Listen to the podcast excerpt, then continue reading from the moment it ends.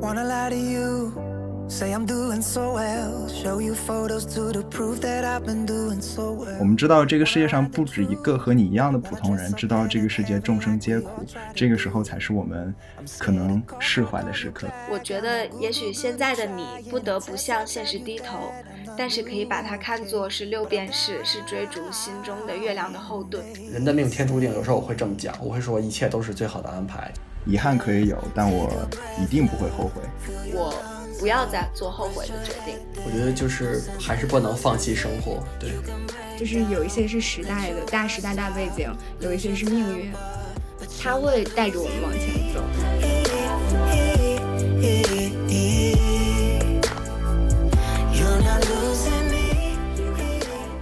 Hello，大家好，欢迎回到四零四寝室，我是你们的李叔叔，你们可以叫我昌俊。我是晚清，我回来啦。我是双月，我是小月月，我们又回来啦。好的，我们在上一期节目中跟大家分享了一些毕业之后选择的故事。那么今天呢，我们还有很多自己的故事想要去分享，因为上一期只有晚清讲了自己的故事，然后我跟大月月还有小月月呢还没有讲，不好意思，我太占用了大家太多时间。因为你是 C 位。不不不，因为晚清的故事相对是最成功的。嗯，没错。没有没有没有没有，不敢。不要不要谦虚。那我们今天先从大月月开始，好不好？好，不过我我的故事可能会散落在我接下来要讲的两个其他的故事里面。嗯，因为我觉得我自己的故事本身总结性比较强，特点不够充分，所以说我现在先要讲的一个故事呢，是我给它起个名字叫“小刘学口译嘿，听起来像什么培训机构的口译培训机构？对，”，对，很像机构名字。广播电台里的节目。他本人确实也有一些这样的气质，其实。啊，她呢是她是一个女生，然后她是我初中开始的，初中开始算发小吗？算吧。吧，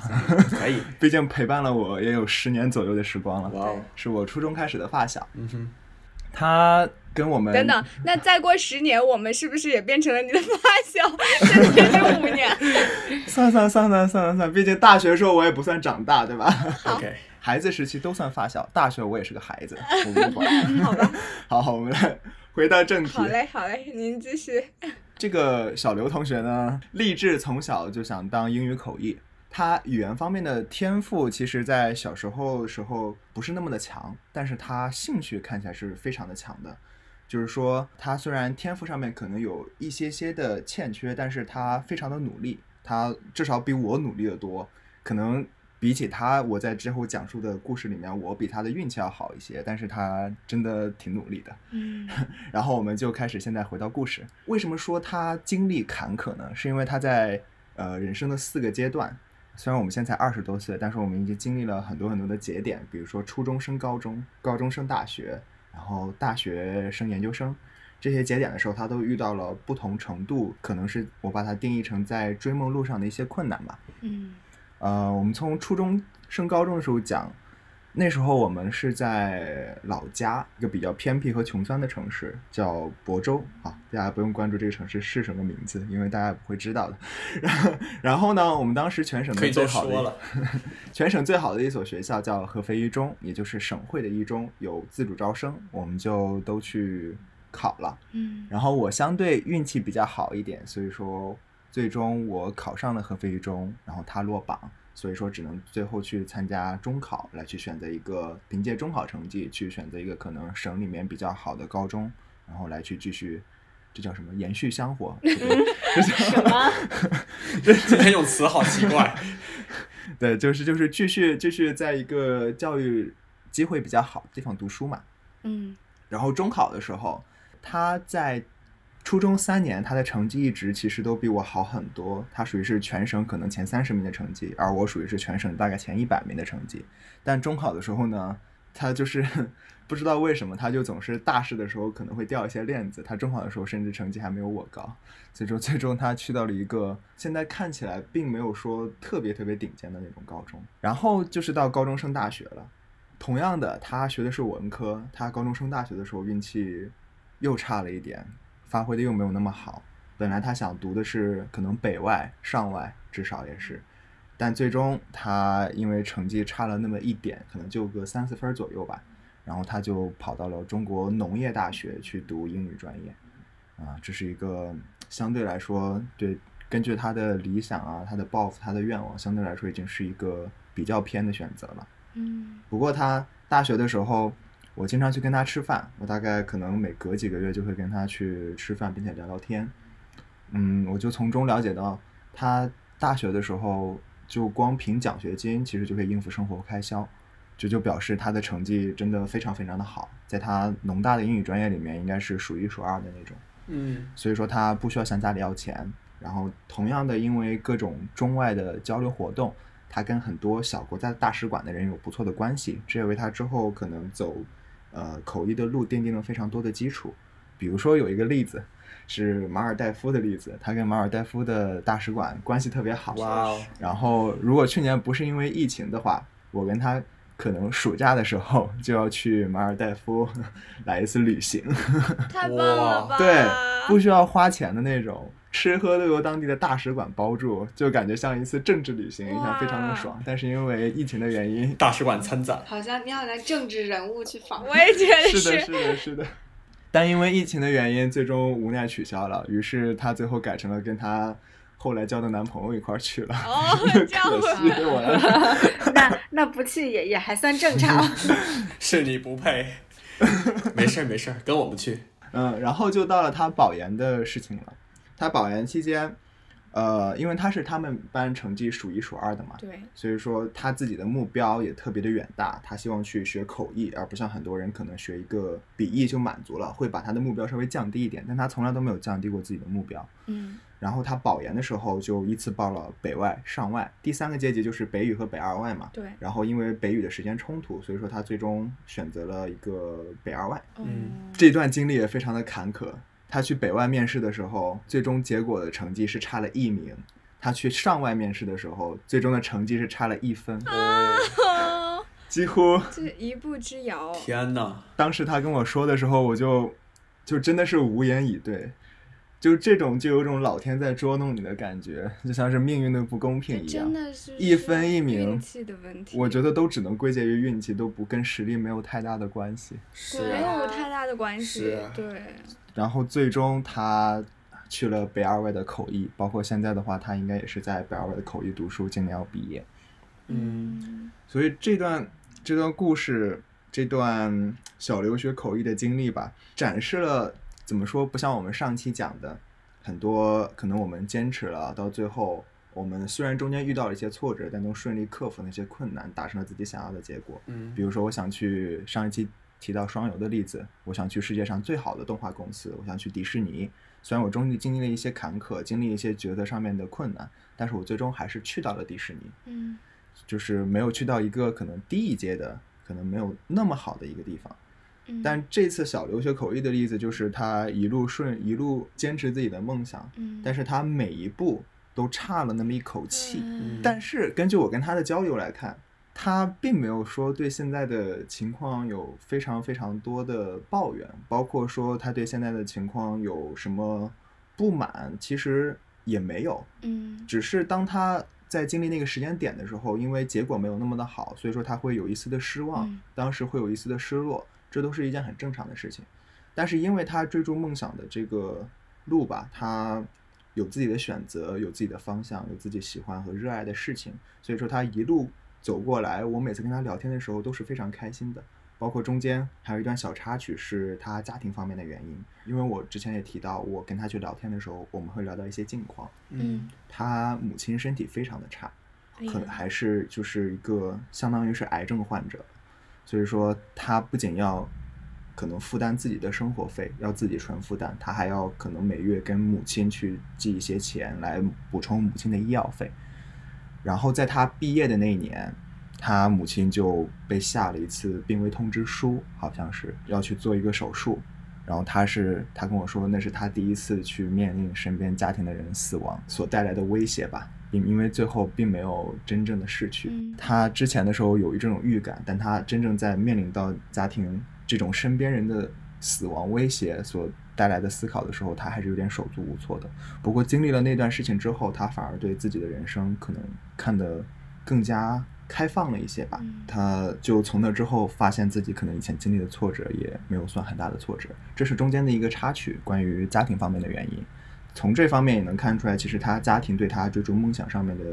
支持是很难的，他只能自己去做。所以最终这个例子就向我们展示了可能我们追逐梦想的另外一个方面吧，那些存在的一些无奈，还有存在的一些遗憾。但是当我们一直在坚持自己喜欢的事情的时候，我们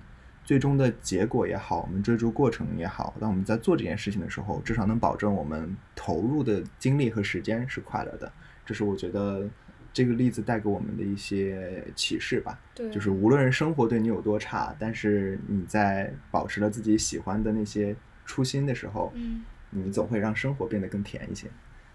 我相信，就是他现在虽然是在北二外的，就是读这样一个口译，因为其实我也我和呃小月月我们俩也是小语种专业嘛，就是我们可能对学口译的这个事情感想比这个较深。我觉得就是嗯能，其实我们小语种专业最后能坚持去做口译的人非常少。其实谁没有一个翻译梦呢？但是嗯就是做最好的口译这个事情，它很难，尤其是在就是不是天赋特别灵异的情况下，大家都知道它很难很苦的一条路。但是嗯我觉得他能在这样的背景下还坚持说可以去选择坚持他的梦想，我觉得在我看来，他就是一个就是很很成功，就也不是说那种成功，就是我就很佩服他，我我会觉得很佩服他的这样的，而且我觉得，嗯，在他后来，他也是一个和自己和解的一个过程。我相信他以后是有有这样，就是这种事情都可以挺过来的一个朋友，他一定可以在口译上面真的是做出很好的东西来。对，我觉得就是像刚刚像刚刚婉清说的这种和自己和解，就包括其实困就是办法总比困难多，就是你可能想要坚持一个梦想，那可能有一条路不行，那就退而求其次，呃，选择另一个路，但是还是通往同一个目标也是可以的。嗯，这就是我跟我这个发小的区别，就在于我一直属于是那种就像橡皮泥一样，可以随便拐弯儿、随便绕圈 儿、随便就是 捏弄的那种感觉。所以说，我一直觉得我的方向都还蛮顺的。嗯，然后他是因为一直坚持一个事情，但可能因为各种各样的原因，各种各样的现实原因导致下，所以说他没有一直能够按照最高的标准去坚持这个事情，所以说就会中间感觉到的失落比我还要多。但其实他做的已经足够好，至少做的，我觉得在这个过程中做的是比我要好的。而且之前他保研的过程中，就像婉清刚才提到的，嗯口译真的是一件很难的事情。嗯他当时那一届，他们两个班可能加在一块儿，将近四五十人吧，五六十人。呃，前十名的人当中，只有他一个人选择了口译，哇，所以就会看到最终结果那个列表说，他是可能第一名的成绩，但他去了北二外的口译专业。下面一溜从第二到第十，最差也是个什么北师大，然后最好的是呃，可能他后面那一名就是就是相当于是北大的英语系专业，然后去学笔译这样子，嗯就就会发现他一个人一个人北二外的名字在那里显得特别的算是扎眼。嗯他当时后来跟我分享过很多遇到这种情况的时候他自己的心酸，嗯但这种当时的心酸最后都没有成为他的阻力，都反而最后成为他的动力。这是真的，我特别佩服他的一个点。他有一种我们之前提到的例子当中没有特别强调的一种坚韧不拔的精神。嗯，而且其实他就算去北二外读口译，他其实不一定水平会比北外的或者其他更好的学校的人差，因为嗯他有一股劲儿在那儿。他就算去了相对没有那么厉害的学校，但是我觉得他一定会付出更多的努力。真的学口学语言的人对口译这个东西 感触太深了。我还记得我大四的时候口译课，嗯就是老师会放一大段话，然后随便点一个人出来翻译。嗯我当时，我当时就是我感觉我半听懂，半听不懂。嗯然后后来翻译完了之后，老师沉默了三秒，就有一次课，老师沉默了三秒之后说说，嗯，在这个就是在你开始呃的时候，我就知道你要开始编了，然后我就从那以后，老师就好像刻意为了就是为了照顾我的。就是还是要有上课的参与度和出勤率什么的，就会好像刻意把相对没有那么复杂的句子让我翻译，就是我能感觉到老师老师的这种苦良心，真的特别的搞笑。当时就是我边翻译，我就感觉我旁边的娇娆就后面已经会也会讲到他，他已经笑到不能自已了。但是我就是因为那一段其实我是走神儿了，然后我根本就。没有听，其实后来呢，我想，但是，但不能不能说我没听，我就硬翻译。然后我感觉我旁边的娇儿已经要笑倒了。然后老师说：“嗯，我就知道你会编。”然后老师说编的还挺有逻辑的。然后我就我就完全没有听到是什么，我就自己在那根据前文，然后在那接着往后自己讲。哎呦，那个经历真是我我恨不得找一个地缝钻进去。翻译的自我修养。我非非常能理解，我跟小月也有也有类似的。我是大四的时候上了那个同声传译的课，其实我还算是比较有天赋的那一类，就是我可能不会，但是可能我知道怎么把这个话圆过去。就是我们老师一直说，觉得。就是你可以试一试。其实我觉得每一个学小语种的人都会有一个梦想，说我要去当一个外交官，或者我要去当一个翻译家。我真的我也想过，我说实话，但是我不敢，就是我放弃了，因为我觉得它是一个类似于比较偏自由职业，它很看你的机会，或者说我很担心，说我有一次失误会毁了我整个翻译生涯。就是它其实承担的风险，实际的风险比我们想象的要大很多。对。而且你要把你的脑力、还有精力，还有你每天的一个输出输入都保持在一个巅峰状态上，所以我真的太佩服他了。哇，你你们这说的让我更佩服他了。对，是的，因为因为我跟他关系特别熟嘛，毕竟是从初中开始的发小。嗯。所以说我在日常的听他讲这些东西的时候，包括我从小开始看到他对英语的兴趣和热爱，嗯，我就。没有觉得说，因为同样我对我小时候跟他情况有点类似，就是我小时候对英语也有一种独特的热爱吧，所以说我就没有觉得这是一件，就是我知道这是一件肯定很难的事情，但我把它当成了一种普通追梦的难，就我没有考虑到说这个职业本身也会给他的追梦路带来很大的难度。但听你们刚才讲了之后，因为我本科不是学小语种的嘛，本科我变成学工科的了，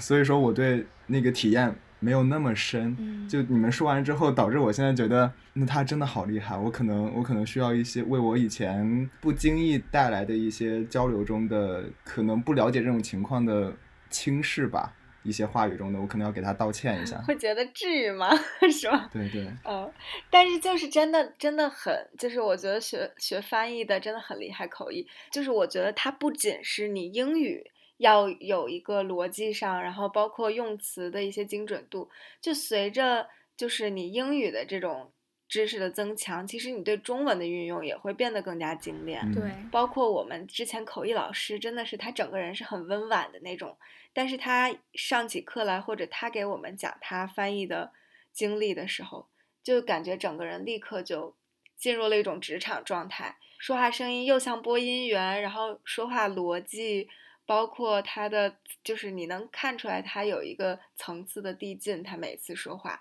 然后之前还在网上看到，就是他们说，其实一天如果比如说同声传译接一个活动，这种翻译一个小时到两个小时，其实要比。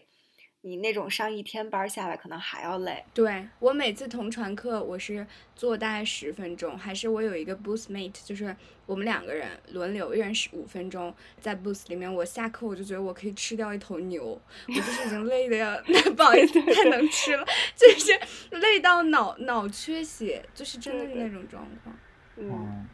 可能有点夸张啊，不好意思，但是就是我只是想说，是的，就是脑力消耗巨大。那么我我非非常能理解，我觉得这个就也是我上次说到的，可能就是当我们看见他们光鲜亮丽的时候，或者说怎么讲，反正就是他们背后很多的一些辛酸，我们都不清楚。然后这些辛酸。对于他而言，无论是好还是不好，都是对他一种能力的提高。除了他他自己的坚韧不拔，或者说他的之后的和解，他的乐观，再加上他职业中的这些训练嘛、培养嘛，我觉得都是对于他的一些积累吧。可能现在我们会说有点遗憾，有点命运的不公。我今天在讲这个例子之前，我真的我没有想到大家是这样的反应，我以为大家是会针对他这个例子做出一些可能，比如说基于我们上上周讨论的内容的一些点评，但是嗯大家反而点出了他背后所经历的辛酸这件事情，是我之前没有想过的。可能也是越身边的人，你越以为你了解他，越以为你容易忽略。对，越以为你体察到了他背后的辛酸。但是你们讲完这个之后，发现我反而好像忽略了。嗯我可能私下会今天聊完天之后，在合适的时间去找我那个同学聊一聊，对，然后他就可以带你去玩了。因为我们俩以前也是一个比来比去的关系，啊所以说并没有对互相夸奖有那么多。嗯，哦，你这么说让我开始反思起来了自己。但我觉得这种像这种能够理解周围人，比如说付出啊、努力的这种情况，就是可能你们情况相近的话是可以互相理解的。就比如我有一个朋友，就我刚刚在例子里说的那个口译课坐在我坐在我旁边要笑倒的朋友，娇娆，我记得这个名字。嗯 他听起来很厉害的样子。对 他就是他是我的同班同学兼大学舍友兼闺蜜。对，然后其实我们也是，就是几乎每一个阶段都是能彼此感同身受的。他就是呃，怎么说呢，也是追梦，也不算是追梦，但是他就是有一个比较清晰的目标，嗯，很执着。他从大一到大四，他的每一科要考多少分，他的均分要控制在什么样的水平，他从大一就开始计划。这是我大二才知道的。然后他一直到大四开始，我那会儿都不知道均分儿是啥。对我也是，我我就觉得，嗯，就就大家都什么样，我也什么样就挺好。但是他是一个，我后来才知道，他从大一的时候就开始计划自己大四的时候真的是想要去读什么。他是他当时是想去英国的巴斯大学读翻译，因为英国的巴斯大学是最厉害的，好像嗯翻译。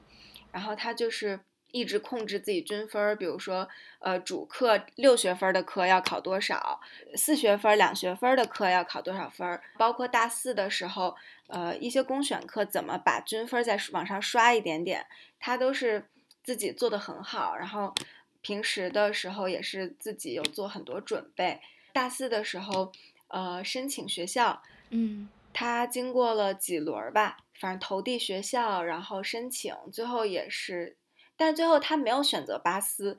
因为他后面可能随着他就是喜欢语言，所以他一开始以为自己那语言就是翻译，后面他发现他其实对呃二语习得更感兴趣，嗯。又发现自己对大脑究竟是如何针对语言做出反应的，就是这种研究他更感兴趣。后来他就想要申爱丁堡的一个专业，嗯发现总是递进的。对对对，对，是的嗯，，但兴趣也是在改变嘛。对，但成绩他一直设计的很好，所以这些也都是还是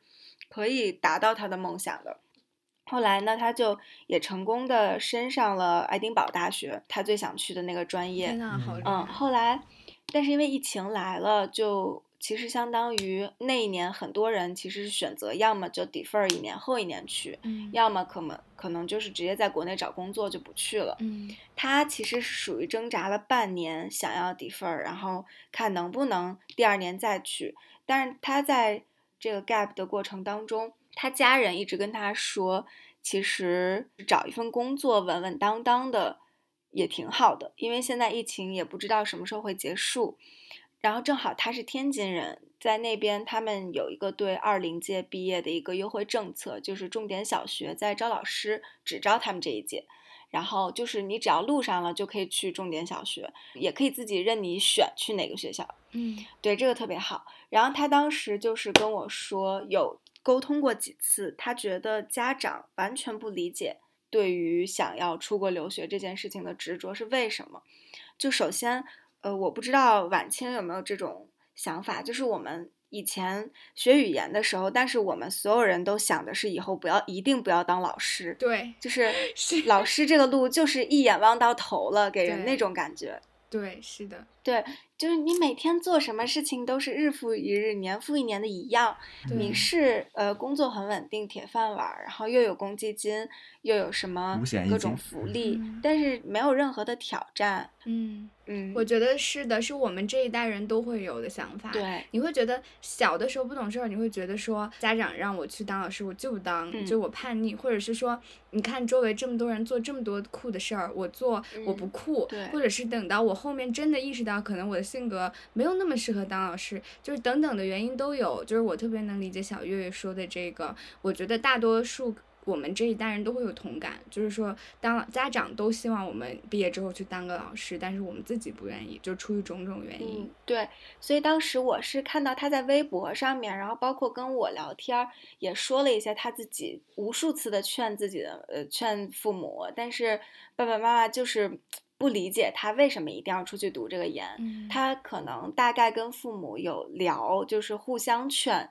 他也是想尽一切办法，比如说给爸妈看学校的呃一些照片啊，然后在国外生活的人他们的一些 vlog，就是嗯。国外的生活多么精彩，嗯。比如说回国之后会有什么样的发展，嗯。用尽各种方式是去劝他爸妈，但是他爸妈就是觉得你有现在这个优惠政策，那为什么不赶上这趟车呢？啊，后来他有一天，我看到他在微博上面发说，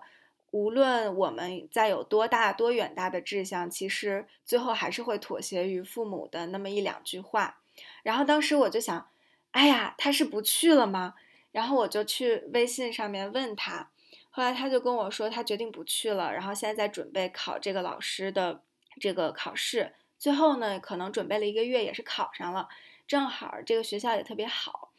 但是他跟我说，其实无数个夜晚是躲在被子里崩溃大哭的，这是他后面跟我说的，就是他真的是因为要放弃一个自己争取了，你计划了四年的大学，马上就要一下子进入社会，并且未来几十年可能都是同每天干着同样的事情，他其实真的是难过了挺久的。后来有一次我也去天津找他玩儿。我能看到他已经是有一个老师该有的样子了，嗯就是戴着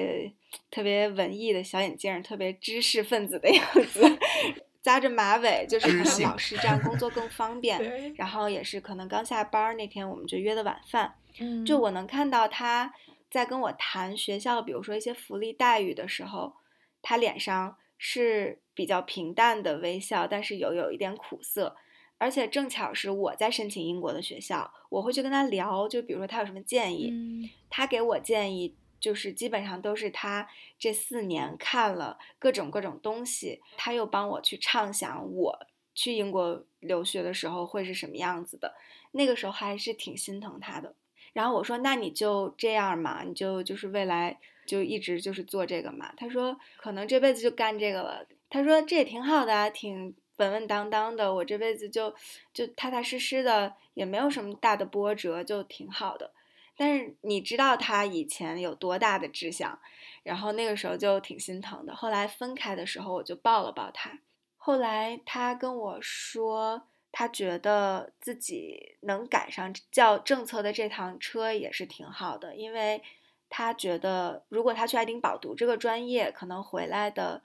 出路他自己也不确定。要么是读研，还是工作？那针对针对这个专业找哪方面的工作，其实他是不确定的，并且还要给家长带来可能经济上的负担，几十万的开销。嗯后来他觉得，那自己这个选择也没有说做错了，只是说，嗯可能你的一些想要奔波的心智就暂时被放下了。然后他说，可能以后，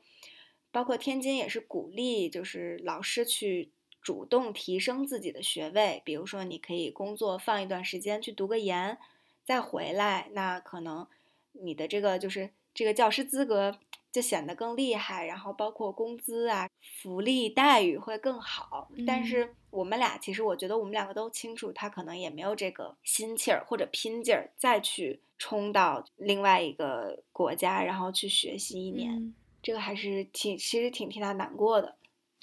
不过后面我在跟他聊这个事情的时候，他跟我说，就是他也是有一些话可能因为知道我们要放到电台上，他有一些话想要跟就是听众啊，包括我们，也包括可能对他自己说。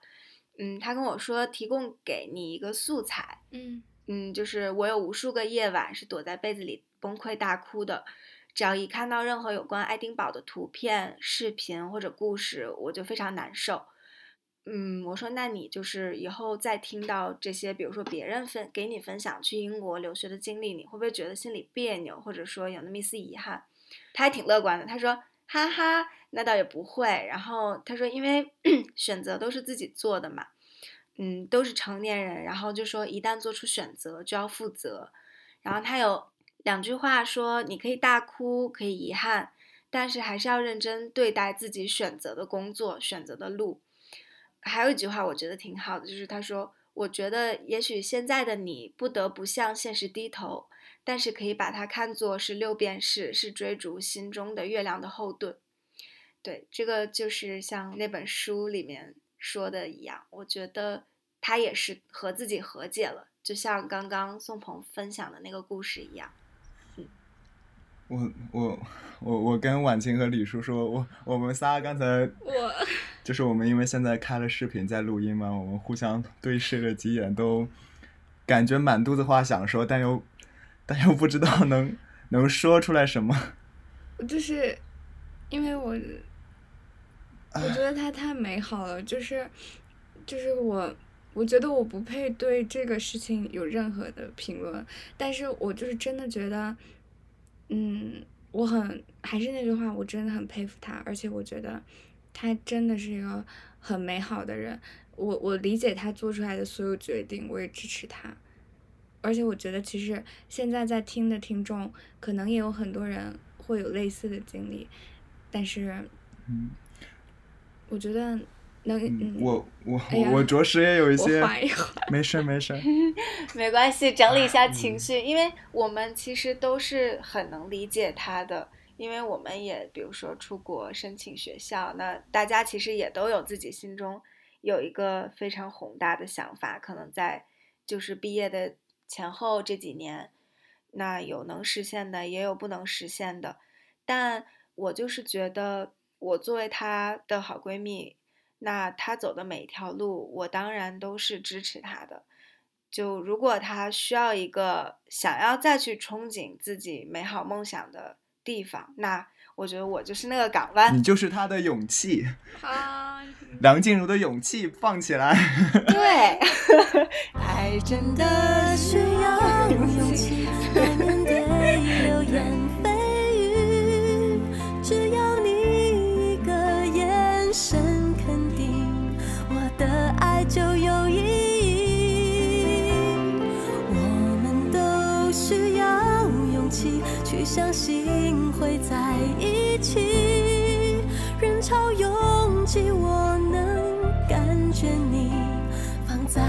我手心里，你的真心。对，但他现在其实也每天都挺充实的。嗯，对，就是另一种生活嘛。嗯对，是的。就是说说回来，婉清刚才说她不敢评论，那我就大胆的来 总结评论一下。当然也是结合我自己的经历了。首先，婉清跟小月说的就都非常的正确，就属于是两条路，一条我坚持走了的路，一条我可能因为各种原因放下的路，两条路都是有得有失的。嗯。就像我现在在国外读书一样，看似我选择了一条在国外留学的路，呃，我自己的欲望、我自己的想法、自己的热情得到了满足，但同时我失去的是什么？我失去的是跟家人的陪伴，嗯，我失去的是我需要独自面对孤独这件事情，我需要对于自己的人生、对于自己的孤独、对于自己的各种各样的情绪，都需要独立的思考，都需要自己来跟自己相处，但其实。我一直把成长看成是一件中性的事情，它不是一个好事，也不是一个坏事。我需要面对这些，这就是我出国留学，这就是我想要去完成自己的事情而付出的一个代价。而我在家的话，我可能就不需要去面对这些情绪，我可以让我自己的人生变得更快乐一些。我能明显感觉到，我出来之后，我确实比以前成熟了，我确实成长了，但是我也没有以前那么快乐了。嗯嗯所以说，这些代价同样是你在选择自己道路之后，你可能需要付出的一些事情。但当你选择了可能家人为你安排好的道路，选择了你看起来并没有那么称你心意的一条路的时候，你同样收获了很多很多东西。你收获了一个稳定的条件，嗯你收获了一个就是家人的鼓励和家人的陪伴，这些东西同样都是很重要的。我们上期很倡导大家说去选择心中所爱，去满足自己的一些需求，但我们毕竟生活在一个社会当中，我们不可能不去考虑身边的人，不可能不去考虑别人的需求。我们当然可以在年轻的时候去为自己多考虑一些，但如果现实情况压力的妥协下，为别人多考虑，也是我们应当学会去接受的一件事情。是的，我有的时候，对，就像宋鹏说的一样，我会觉得我很任性。我刚出来的时候，我们根本没有考虑到我会和家庭分开这个事儿。就像李叔叔之前咱们聊的时候也是，就是我真的是觉得习惯了爸爸妈妈会支持我的所有决定，所以我忘记考虑他们的会不会觉得孤独，或者会我会不会离他们太远。然后一直到我有一个学妹，她打算跟我走一样的路的时候，我是打算毕业之后还在这边嘛。我的学妹就是说，她打算学学完之后他就回国。他当时也是说了一句话，一下子让我觉得天呐，他说就是我一定要好好珍惜这两年，好好看看外面的世界，然后回去好好的陪我的爸爸妈妈。然后我当时听到这句话的时候，我就觉得我真的就是很任性的一个孩子，因为我是真的没有考虑到这一点。虽然它可能不会影响到我的选择，但是就像宋鹏说的一样，他任何的事情他都是伴随着，嗯，就是我觉得无论走任何一条路，都是还是会有不一样的遗憾，就是还是我们上期一直在说的。就像我跟婉，清，我觉得我们对家庭的负罪感是要比可能选择在国内的大家是要重很多的。对于留学的人来说，嗯，懐かしくて 香水のような甘い香りに子供のような笑顔をくれたあの日に出会ったの。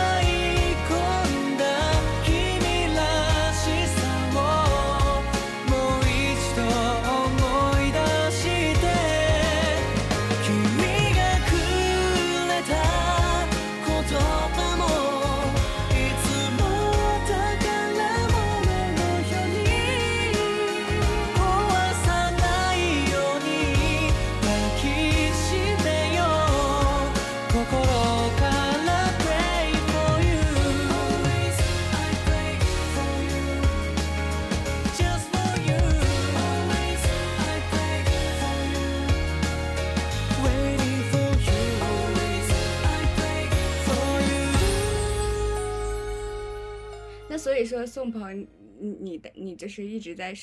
那个说你朋友的故事，所以你的故事呢，说出你的故事。怎么说？我的故事在我自身看来，相当于是一个比较简单的故事。嗯因为我跟刚才小月提到的娇柔同学，其实跟他的前期的路是很像的。我也是从大一的时候就开始规划了我之后的道路。嗯比如说，我确定了一件事情，我一定要出国，嗯因为当时我就有一个想法，就是说我一定要在大学结束之后，无论我去工作还是研究生，我都会要换一个环境，因为我觉得环境给我带来的成长是最大的。嗯这首先是一点，是我不惧怕成长，因为我前二十年的经历所导致的，我的家庭因素也好，我自己的身体也好，导致我前二十年的时候，就可能经历了很多身体上的痛苦，所以说我会觉得成长对我这件事情对我来说一直都是一件。在我这里可能是积极面比较大的事情，因为我已经接受了成长，那我何不继续成长下去呢？有道理就这里的成长其实是一个引号的一个，词你，好理性，所以说我刚开始就说，那我觉得变化是成长本身，也就是说，如果你的环境改变的话，对你本身就是一种成长。所以说我从大一的时候就规划好了，我毕业之后一定会换一个环境。那么最好的换环境的方式就是出国，因为它连文化都改了，所以说它对你的成长岂不是会更大，对不对？嗯这是我大一的时候的决定。嗯同样的，我中间也经历了与父母与家人的一些纠葛吧，嗯。就属于是因为我们家不是非常有钱的那种，我们家属于是可能连普通工薪阶级也算不上，因为我我自己属于是父母离异，然后单亲家庭，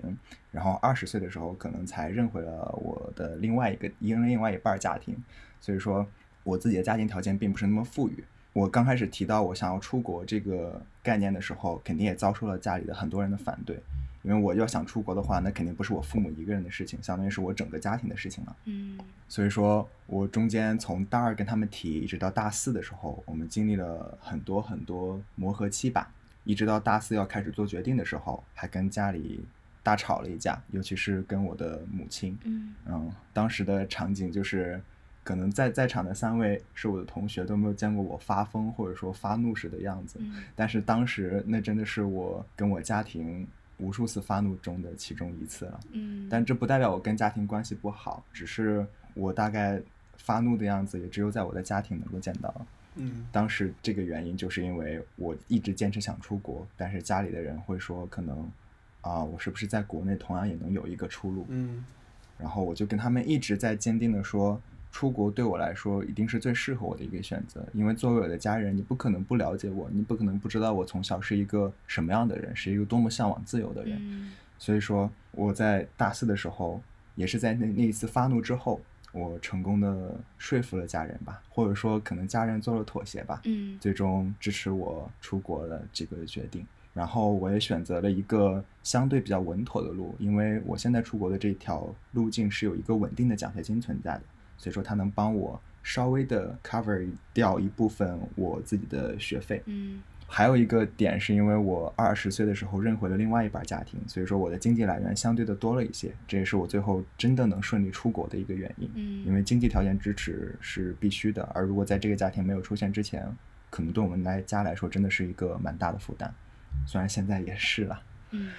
然后我当时抛开这些家庭因素，我当时在选择出国这条路的时候，嗯我非常的坚定，我毕业之后就会去选择读一个研究生，包括读一个什么样的研究生。原因是因为我觉得我自己想的非常的清楚，我其实是一个随波逐流的人。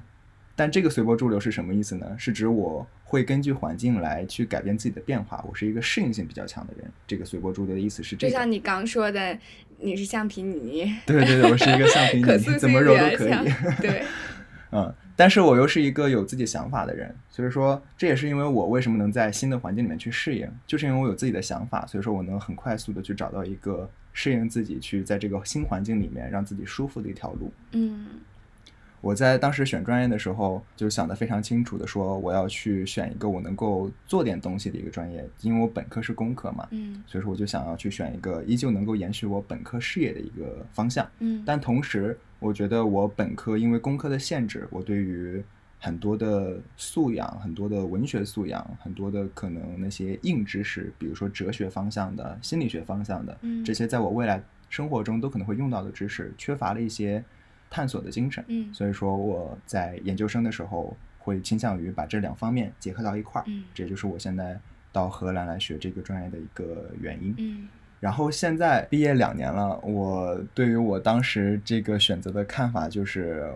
我现在的看法就是没有什么看法，因为这是我一直以来规划好的道路，我从来没有偏离掉我的这个想法。嗯如果从外人来看的话，可能我这个路上面我走的是崎崎岖岖的，但是你是去往上一层，你从上面来看的话，我的想法其实是一条直线走到底的。嗯只是我对于是否是我在最高学府，或者是否我采取了一个最好的途径，我没有一个执念。嗯嗯这也是为什么我现在能够大大方方的展示我比如说我可能很多方面没有那么好，或者说我可能很多方面没有那么坚持的原因，就是因为我对这方面没有执念，嗯这不是我的一个心气儿，嗯我的心气儿就是一个善变的人，就是一个会保持新鲜感的人。哦，所以说，最好的那个可能不是最适合我的那个。天哪，你想的真的好清楚。所以说，这就是我的人生，我觉得让我过得比较舒服的原因。我自己的人生准则，也就是一切要保持内心的平静和保持自己精神和身体上的舒服。如果从这个角度来考虑的话，你就会发现，其实你选的最好的反而没有达到你的要求。就像我们很多家长有时候希望小孩子，你问家长的愿望是什么？你希望小孩子过得健康，过得快乐。嗯但另一方面，你又同时在，尤其是现代的社会，你又同时在逼小孩去学这学那，他反而不健康、不快乐了，就有一种本末倒置的感觉。对，当然，我不是批评这个例子哈，我只是拿这个例子来举个例子，就跟我这个情况很像。我是因为清晰的，相当于对我自己有一个比较清晰的认知吧，我也不敢说我对自己就真的了解到了一种什么样的程度，嗯但是基于这种认知，我会非常明确的区别我想要什么和我需要什么的区别。所以说，在这条路上，我走的就会，虽然说看起来没有那么的优秀，但是走的会看起来非常的稳当。嗯嗯，这大概就是我自己的一个例子吧，和坚持梦想有关，但也不是说一个非常坚持的案例。If I walk, would you run? If I stop, would you come? If I say you're the one, would you believe me? If I ask you to stay, would you show what to say so you don't leave me. The world is catching up to you while you're running away to chase your dream. It's time for us to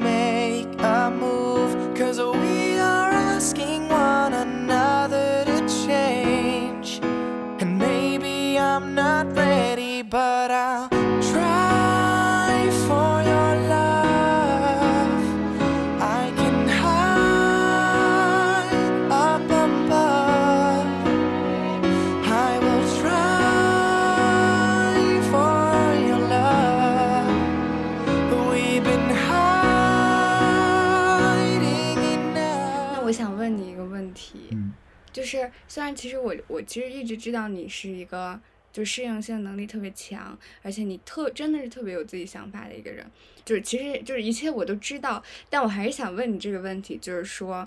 那你有的时候会不会想，就是我问你这个其实是一个心理学现象，就是我觉得是个人类都会有这种 心理学的现象，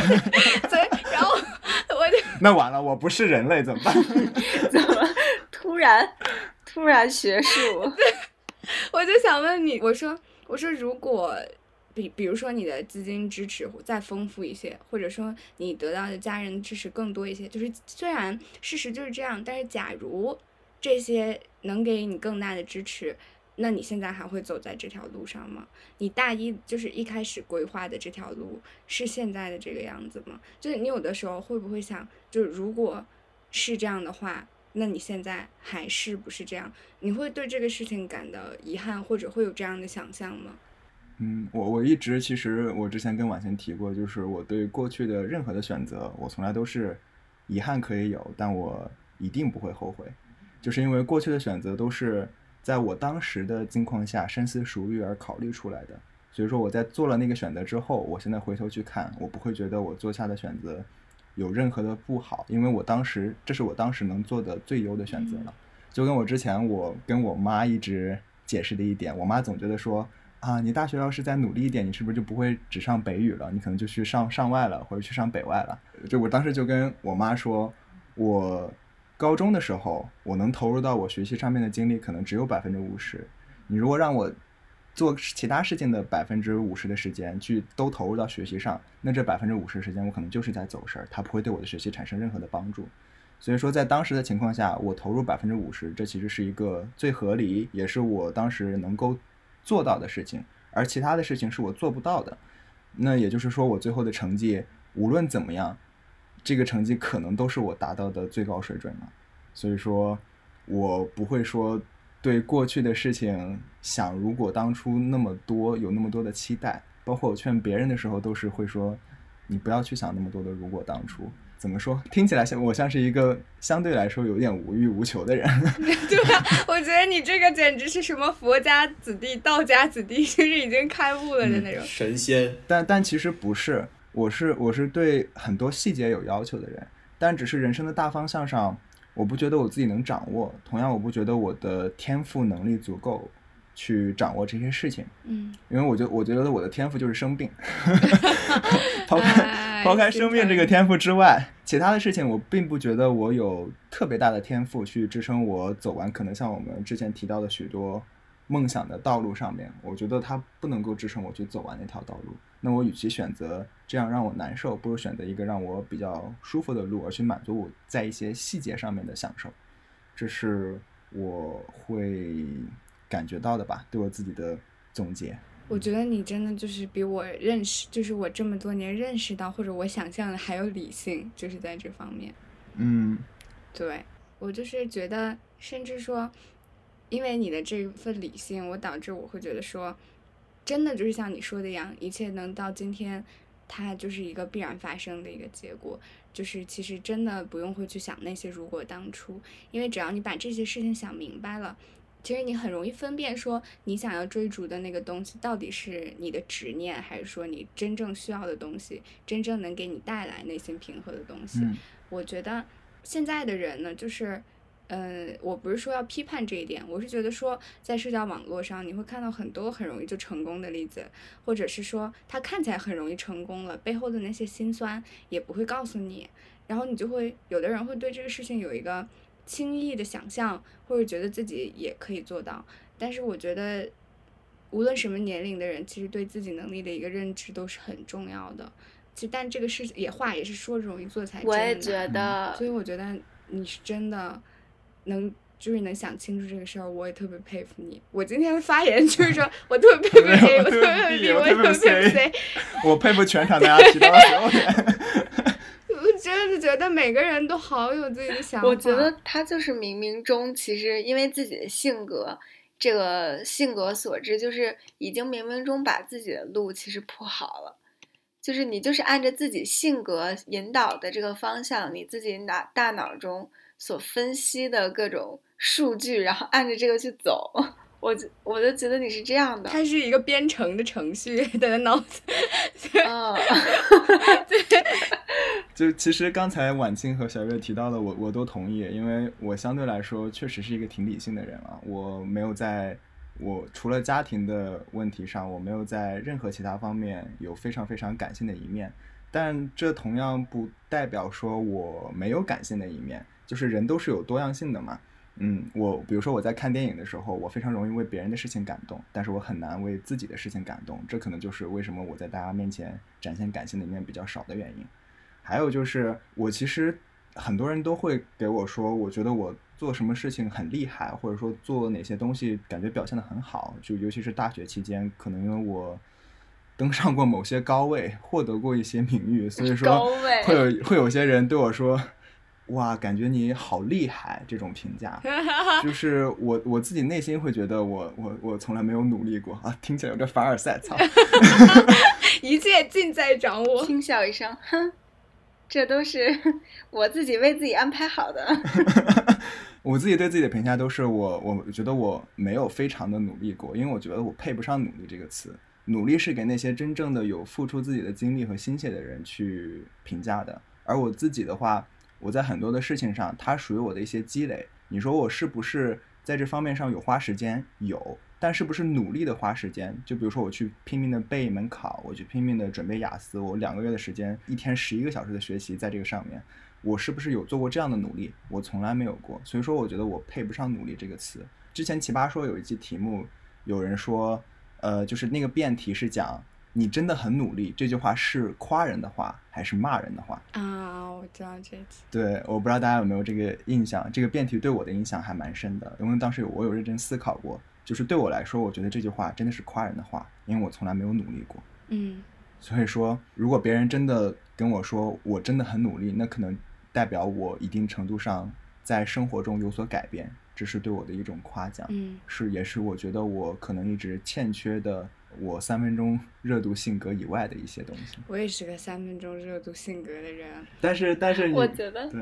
我觉得他刚刚那个就是宋鹏式凡尔赛，我已经习惯了凡尔赛。我我已经习惯，甚至不觉得凡尔赛了，我被洗脑了。我觉得你刚刚特别努力，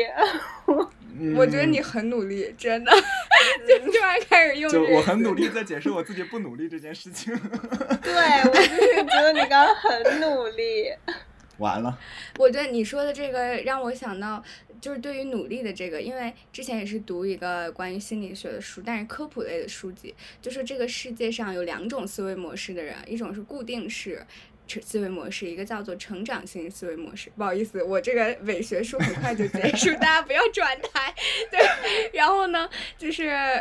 如果你是现，就是如果固定型，其实大多数人都是固定型，他会否认自己的努力。比如说，我随随便便我就考上清华了，呃，就类似于这种，就是他会不希望别人觉得这是我努力的成果，他认为努力是不好的，是因为天赋不够，你不够聪明才努力。但是成长型思维模式的人会认为说，努力是一个好的事情。就是我通过努力获得一个东西是很 OK 的，所以我觉得你是在少数，你知道吗？就是你认识到了这一点，就是成长型思维模式的人。我觉得人真的努力是一个好的事情，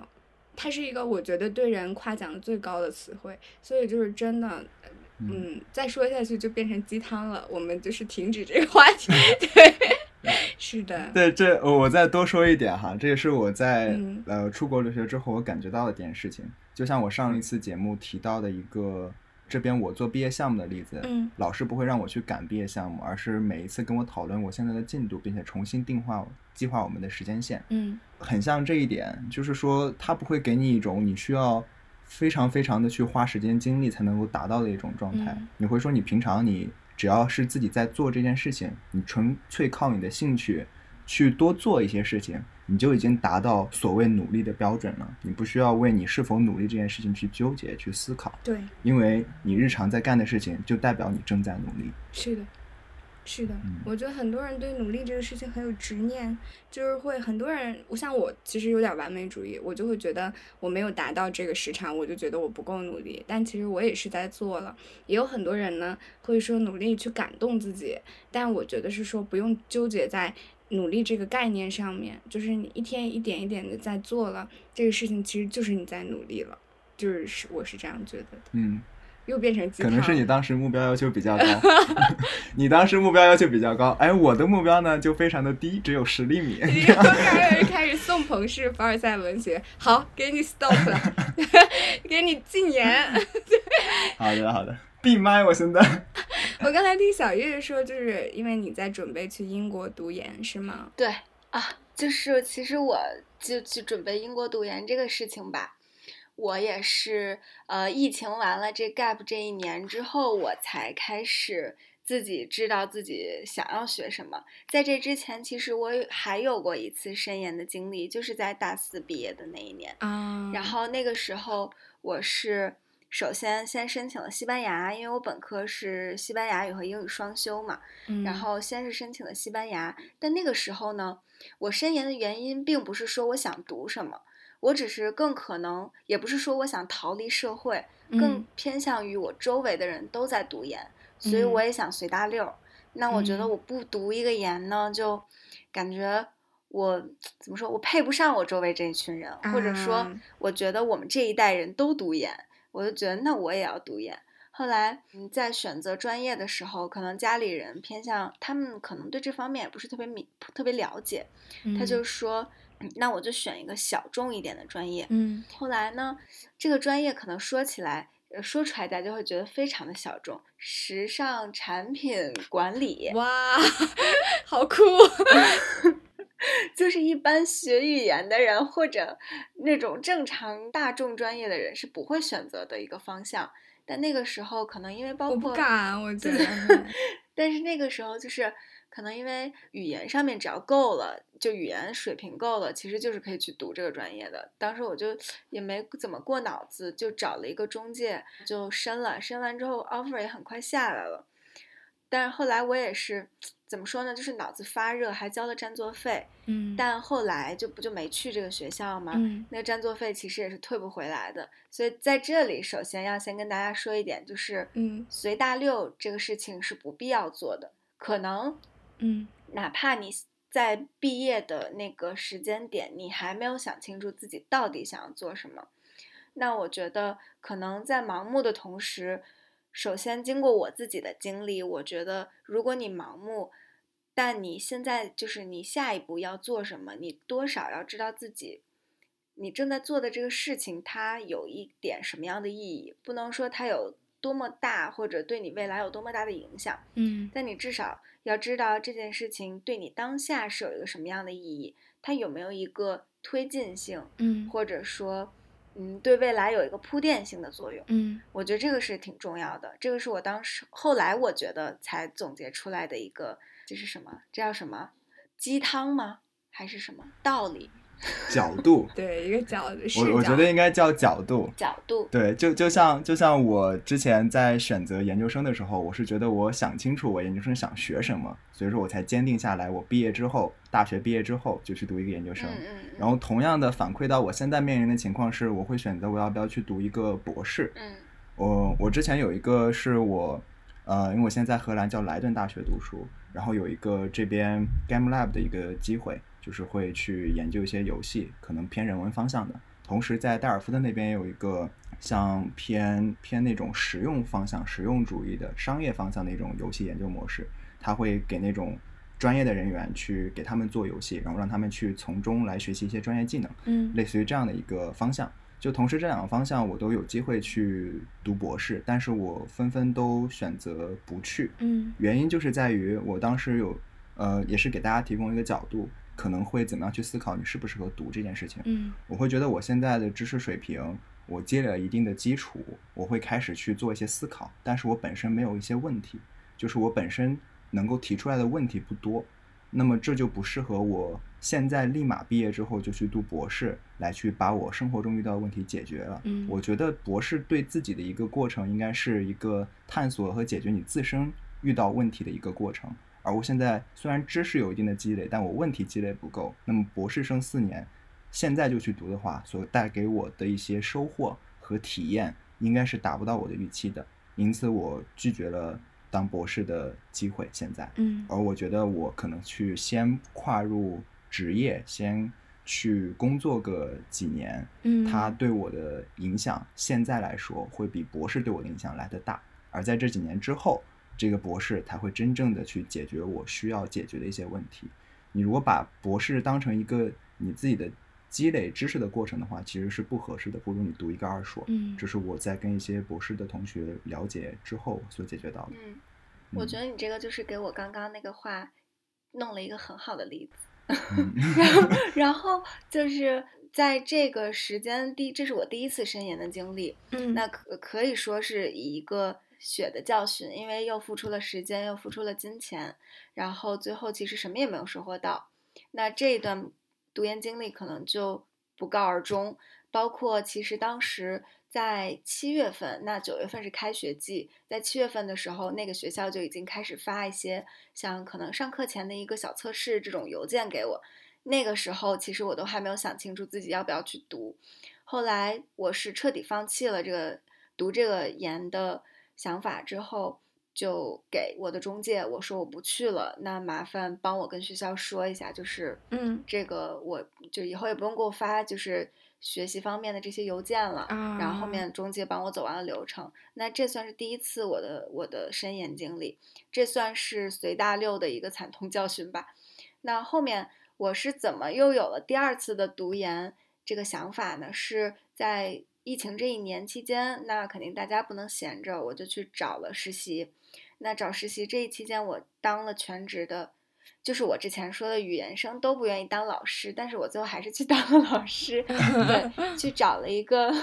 家附近的一个英语机构，嗯然后做了得有半年多的全职就是这个英语机构的老师。可能因为这一段工作经历，让我发现了一些，我觉得我在工作上面有一些部分我是可以 hold 住的，但是有一些问题我是必须要通过学习才能去解决的。嗯后来，呃，我就是那教英语肯定是学习英语方面如何教别人这方面的知识。嗯后来我就说，那怎么才能学这方面的？包括正好当时看一个综艺节目，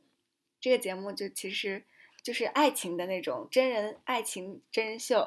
就有点像《心动的信号》约会大作战吗，呃，对，不是，是当时呃叫什么？呃，喜欢你我也是。哦 是的，我也有一。个女有一个女嘉宾是哥伦比亚大学教育学专业毕业的，后来我发现，哎，她教育学毕业回来，为什么跟我做的工作是一样的？我就说，那是不是我如果想去再升一下学位也好，或者再多学一些这方面的东西，那这个是不是一个可以学的方向？然后后来，这是在我知道自己为什么想要学，以及确定了方向之后，又开始了第二次深研。然后就我就开始说，因为西班牙其实，嗯，虽然它的金钱的花费是相对来说便宜的，那英国其实可能是三到四倍去西班牙的花销，嗯但但因为专业的原因嘛，西班牙没有这些专业，嗯我就说那就还是咬咬牙去英国吧。当时也是自己写了一个那种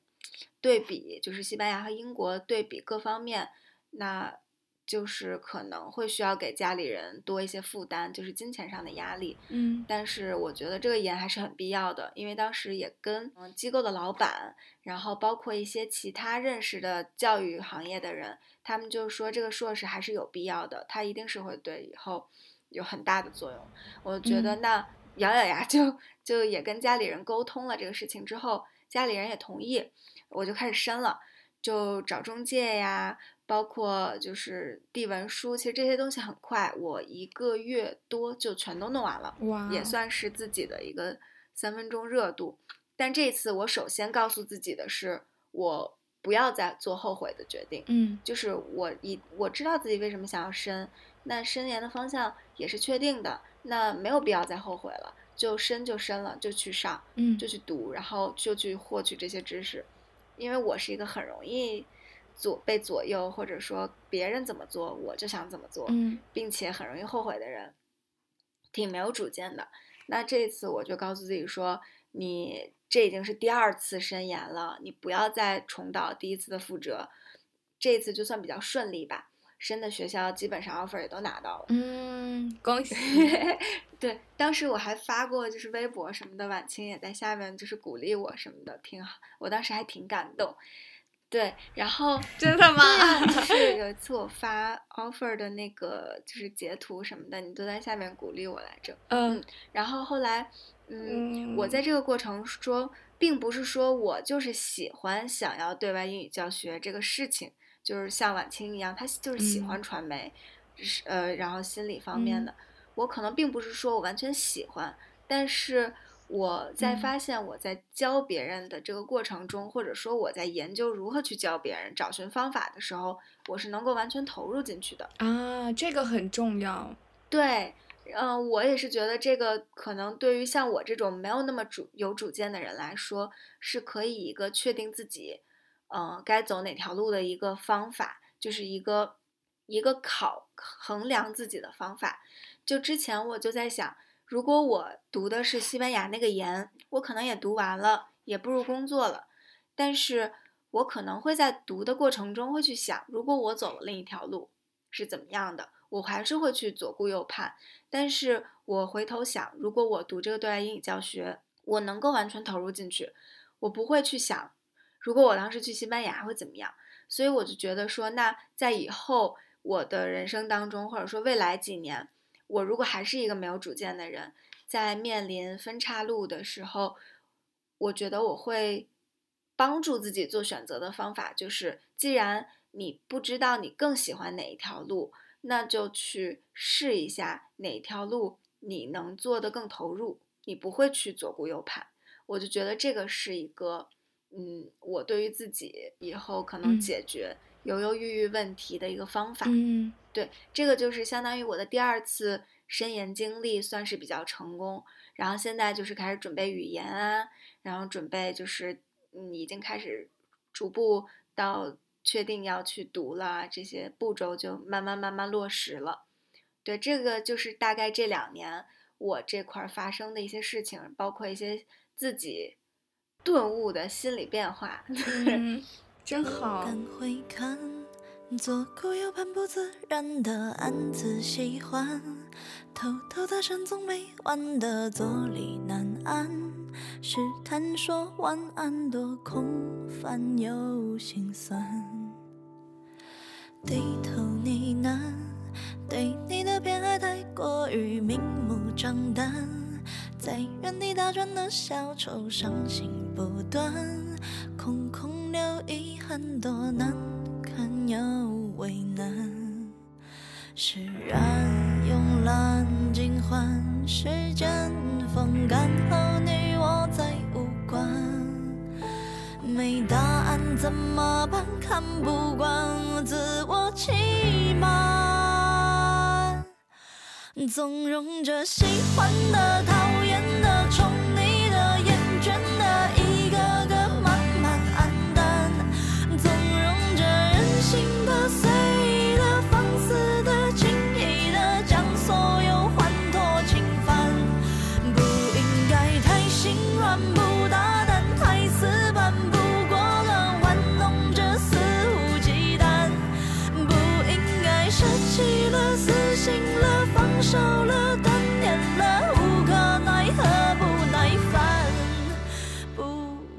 就是小月月说的这个，我有两个事儿要说。第一个就是 你这个恋爱真人秀节目，你知道，呃，你这是个为什么重点喜欢你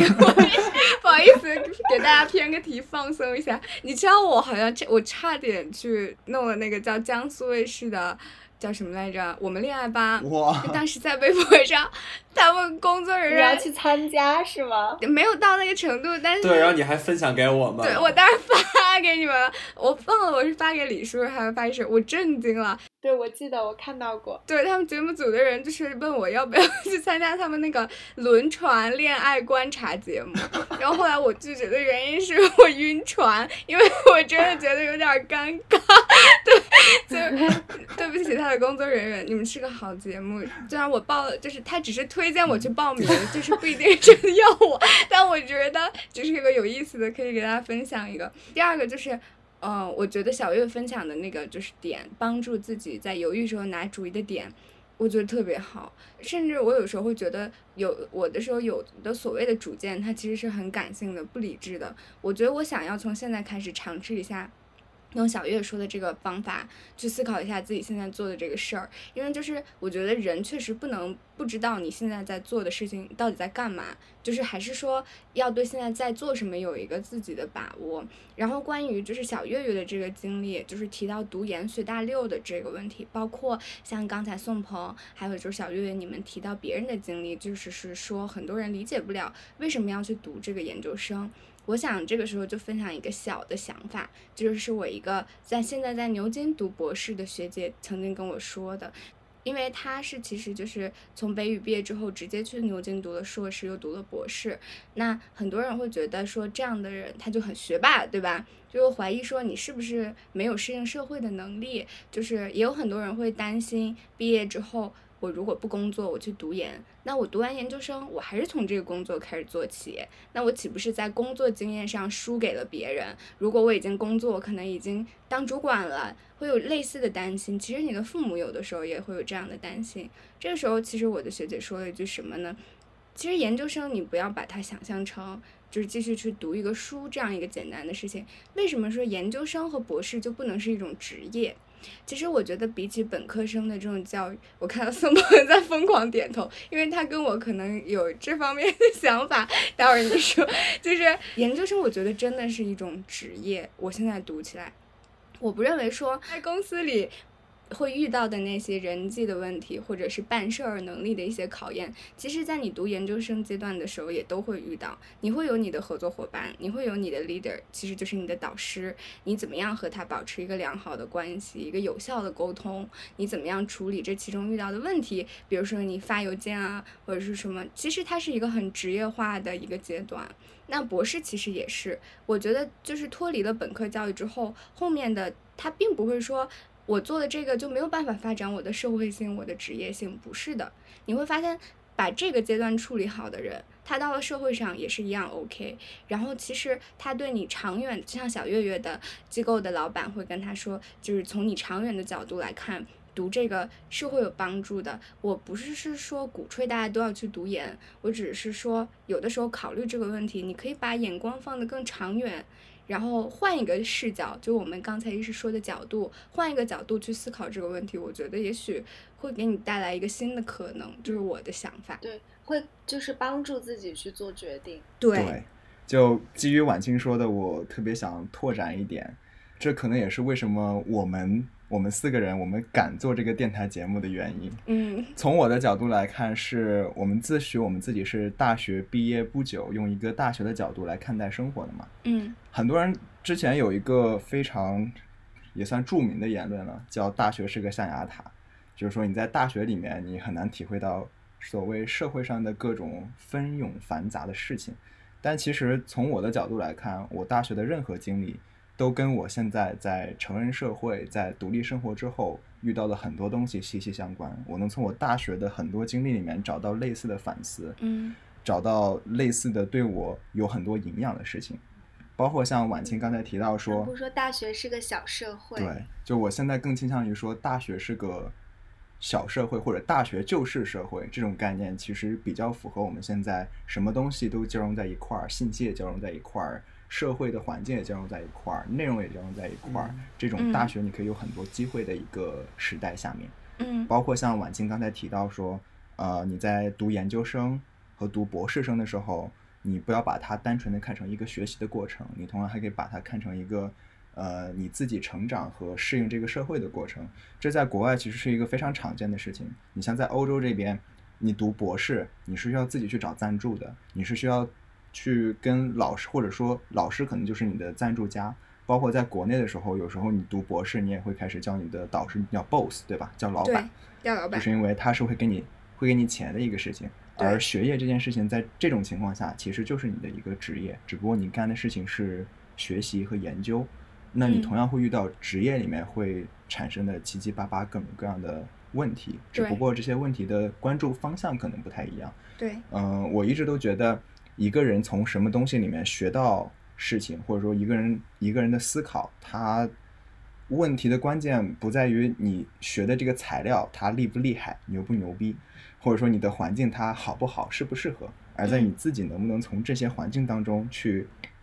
提炼、去取出你自己想要思考的事情。你比如说，有的人。有的人他即便看看《霸王别姬》，他也不一定能看出来什么花来。嗯。但是有的人呢，看《大头儿子小童爸爸》，他就可以思考出非常非常多的一些深刻的感受。有意思的东西。对。曾梦想仗剑走天涯，看一看世界的繁华。年少的心总有些轻狂，如今你。家，曾让你心疼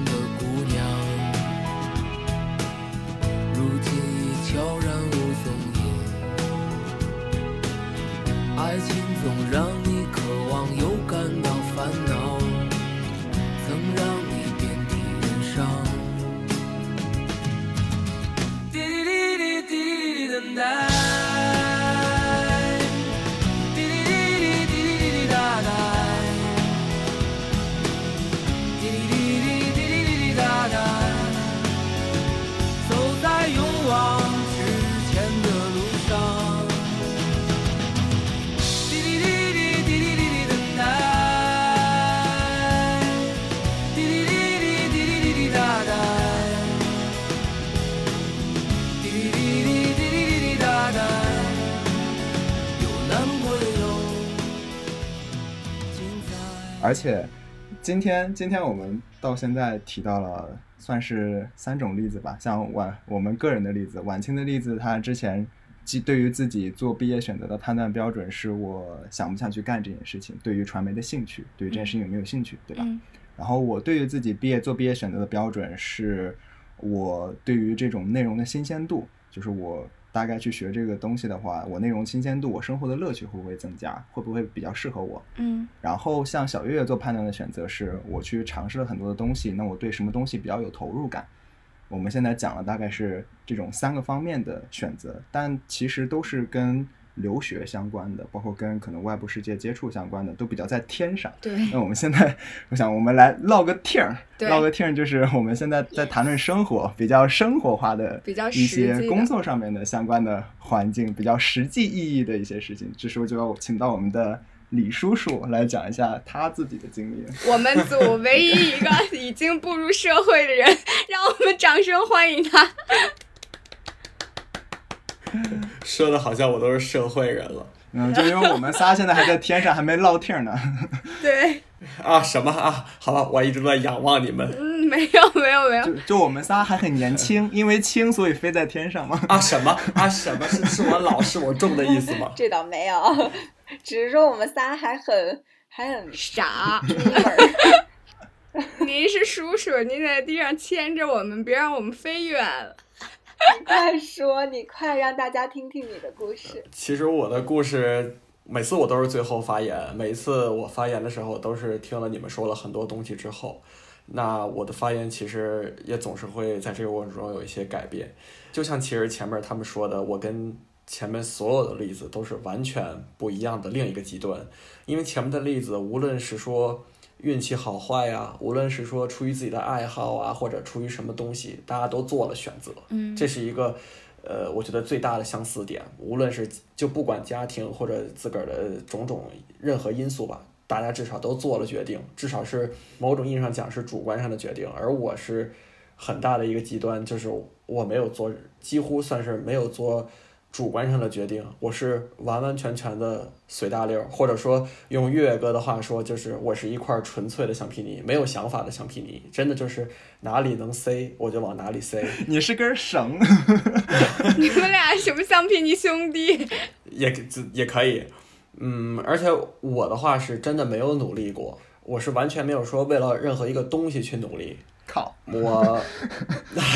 我是我是很纯粹的，因为我我感觉我不是一个爱读书的人，从某种意义上讲，我也的确是一个不爱读书的人，就是从小到大都会不爱读书，不爱坐在那里，就不愿意坐在那里去投入的去看书。就算我最后说我可能二十多年唯一一次很投入的去准备一个东西，就是说准备考研究生，我最后还是选择了，就是说从就业。从留学、从考研究生、从考公务员这几条大家都走的路里边，选择了一条考考研究生这条路。嗯但我选择考研究生的这条路，不是说因为我想读研究生，也不是说因为我喜欢我选择的那个专业，而是说我知道我其他的路我走不了，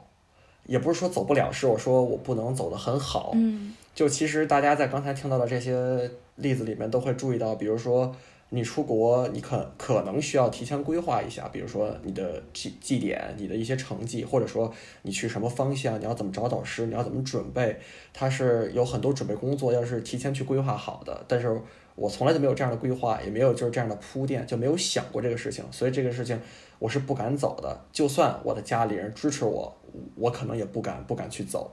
再说到工作，工作的话，其实我没有选择的原因是因为北京语言大学的我学的商科这个专业，它不太不太能帮助到我。我觉得这里我也可以说一下对大家求职的一些建议，就是说，呃，如果学历不够的话，就一定要有一些实习经历，要有很拿得出手的实习经历，或者是考一些证去帮助你去弥补学历上的一些短板，这是一些小小建议。嗯总之就是基于前面的所有，我最后选择了考研，也可以说是选择，也可以说是就是被迫的，就是因为他到了那个时间点，到了大三这个时间点，我不得不做出选择，因为我不可能闲鱼一辈子必，须要做决定。，对，必须要做定。我就是那种必须要做决定的时候才会去做决定的人，我会去拖延这个做决定的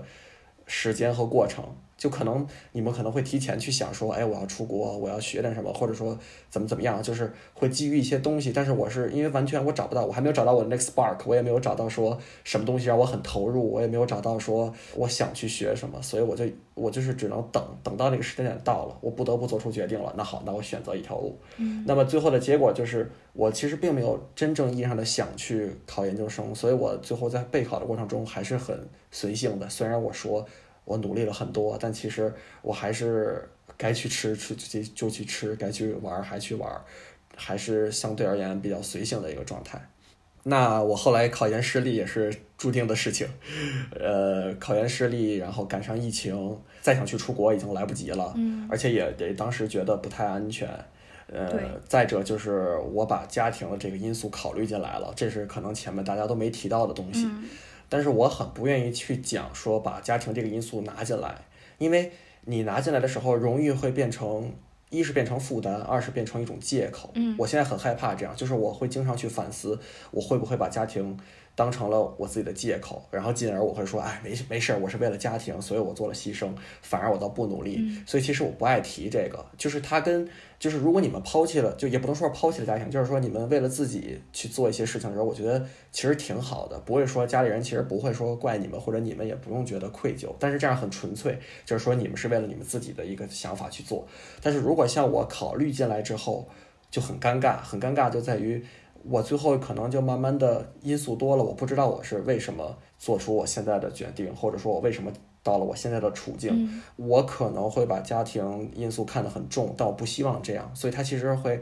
让我在之后的道路中会有更多的负担。这种负担就是说我既不想说是因为家庭变成了现在，但我也不想对不起家庭，就很复杂。所以我觉得，嗯，其实现在在看来，我觉得如果年轻的时候。可以为了自己做点什么，那最好还是要为自己做点什么，因为年轻，呃，最大的资本一个就是时间，还一个就是这个时候父母身体还可以，或者说他们还有一定的劳动能力，这个时候其实还没有到真的彻底离不开我们的那个状态，嗯就我们还可以有时间去去打拼一下。那我说到说说回到我现在的状态的话，嗯。考研失利，没有出国，最后选择了找工作。这选择找工作，只是说我不想在家待着，但是我又不，我不觉得我是一个适合二战的人，我也没有选择出国，那我就只好说先找一个工作，嗯我先安稳下来，或者说进入一个新的状态吧。就其实像前面月月哥说的那个那一点，我也有，就是我会需要一个、嗯呃新的一个环境去逼自己，嗯或者说给自己一个空间去好好想一想我自己想要什么。我觉得我能来到我现在的公司，正好就满足了我所有的要求。就是我其实这个公司跟我的专业没有关系，跟我过去学的东西也没有关系。我也呃如果说一定要说兴趣的话，可能就是跟航空沾一点点边儿，但其实跟航空的关系也不是那么的强烈。但是它最好的一点在于，我有了自己的空间，开始了反思。就是我现在住在宿住在宿舍里，我现在自己住，然后我有了一个时间进行反思，就是我会说想去知道我想要什么。嗯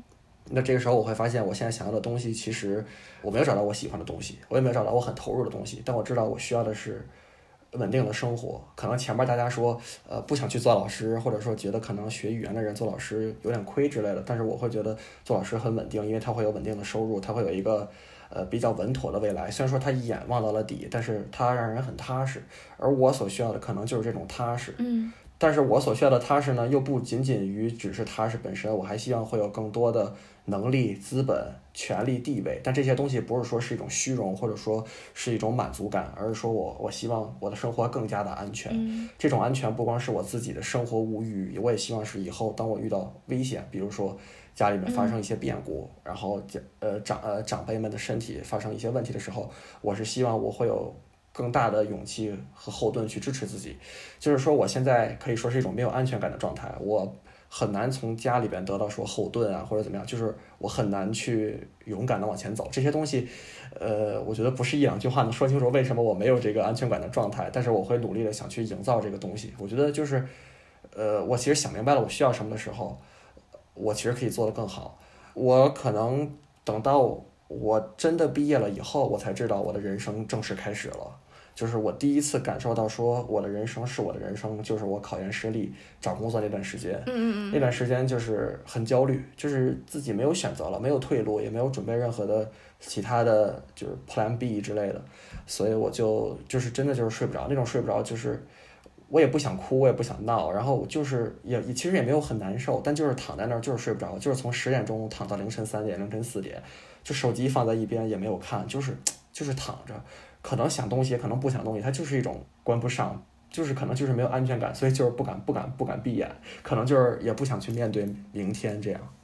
后来其实解决办法就是我找到了出路，我有了工作。虽然说在疫情中找工作很难很难，我投了很多公司，最后都是石沉大海这样。然后最后有了这么一个东西，我其实定义我的人生，我不会说努力，我会说其实我也是运气很多，因为在很多关键时刻，最后都有了一个好的结果。无论是我从小学升初中，从初中升高中，还是说最后考大学，然后大学毕业之后到现在的处境。对，其实呃，我觉得李叔叔刚刚说的自己的故事就挺挺呃，就是我可以一定程度上理解你。其实之前在我们讨论，比如说这一期要聊什么的时候，李叔叔他的态度可能对于现在状态是比较消极的。但是我觉得是不是因为我们在经过几次的聊天之后，我觉得他变得更积极了，然后并且也知道现在自己的这个状态是有一定的意义的，它至少可以引起你的思考。然后引起你对未来的一些你自己想要走的规划的一个想法。然后我是觉得有运气加成的人就已经很棒了。就像你说的，你有一些运气的加成，我觉得就已经可以帮助你去做一些选择，或者是有一些比较乐观、积极向上的东西。对我觉得你就是保持现在这种不断思考的状态，会让自己慢慢变得有资本，然后。变成一个有力量的存在。嗯、对，其实，然后我其实的话，我会觉得我的逃避就是逃避，我其实是一直选择逃避。虽然一直大家都说那个逃避可耻，但其实有用。我确实，他对他其实就像小月月说的，就是我在不断的反思，我去思考，然后在这个过程中，其实我是就是我一直在说的，我的能力是在不断的积累，或者说。可能我的强大之处在于我能思考，或者我能接受现状，或者说我能给自己一个解释，但又不去放弃。就我会说，哎，人的命天注定。有时候我会这么讲，我会说一切都是最好的安排。就这个东西，它像鸡汤，也像是一种借口，或者说一种逃避。但是它是给我过去的没成功，或者说怎么样的一个一个解释。但我不会沉溺于此，我会说我要去想我后边要怎么做。我还是相信说，呃，我命由我不由天，我还是要去要去要去做。就是我其实知道我还是有精力、有热情、有能力的，只是说我现在不知道该往哪用力，或者说不知道该怎么用力而已。但其实我现在的话，到了这个状态，我会想去学东西，我会知道说我如何去得到我想要的安全感、权利也好、金钱也好，不管什么东西，我知道我要去积累我的能力，我要去考一些证或者。再去学点什么东西，或者说我现在可能在航空领域，我我会想去参加民航大学的一些课程，就是我会有很多想法，我还会去做，然后我还会逼迫自己不沉溺于现在的这种安稳的状态，就我会坚持每天早起，比如说每天必须七点半起床，无论我晚上几点钟睡，我都要七点半起床，然后天气好的时候，我一定要去跑步，太了不起了。也没有哇，我都是八点半，我 看来我明天也要七点半起。我一点半，我 我九点了。可以了，各位加油！就是我觉得我我现在能做的就是从小事做起，我要去逼迫自己。坚持一种积极的状态，去逼自己一把。就是如果我也躺平了，我也八点半起床，然后我也可能不跑步、不不游泳、不运动，那我可能最后就是陷于这种安稳的状态，就是最后得不到我想要的东西，然后我也不上进，我也不会有更多的可能，我也不就创造不出来。就其实我觉得我所说的好好运，就是它是是就是机会，就是。老天爷在给我机会，但是我要抓住机会，就是我要有准备。可能我之前就是老天爷看我可怜，好了，给你了，或者说可能也是我之前的能力让我抓住了，比如说面试中的一些呃说话的能力或者谈吐或者怎么样，我拿到了我现在的工作。但是我之后如果再给我机会的话，我就觉得我现在需要。做更多的准备，当然我在工作中也注意到，比如说英语能力，比如说解决一些呃问题的能力，比如说我可以向前前辈们请教，我去研究以前的工作的一些东西，就是我有很多的途径去提高自己。所以我觉得，其实这样一直逃避做决定不是什么坏事，只要你去反思，去给出之后的呃一些这个呃，就是给自己定一些方向啊，给自己一些建议啊，或者给自己一些警醒，我觉得就还都来得及。对，当你在穿山越岭的另一边，我在孤独的路上没有尽头，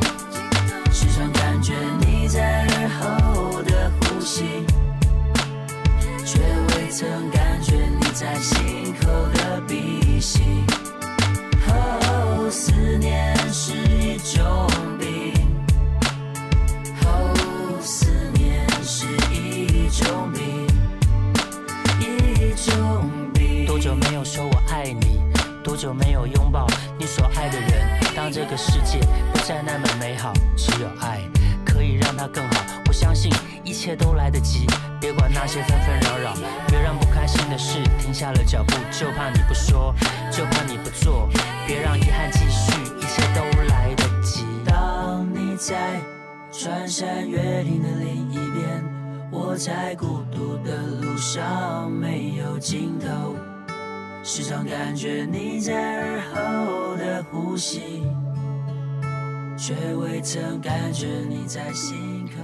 就像之前我在微博上看到过一张图，就是一个老妇人嘛，反正她就是说，她每天坚持看书，虽然她不一定能记住每一本书讲的是什么，但是潜意识里会告诉她什么是对的，什么是错的，人应该往哪个方向去发展。我觉得就是像你刚刚说的，虽然可能目前没有一个明确的或者很坚实的，比如说个人能力的基础去支撑自己做一些什么，但是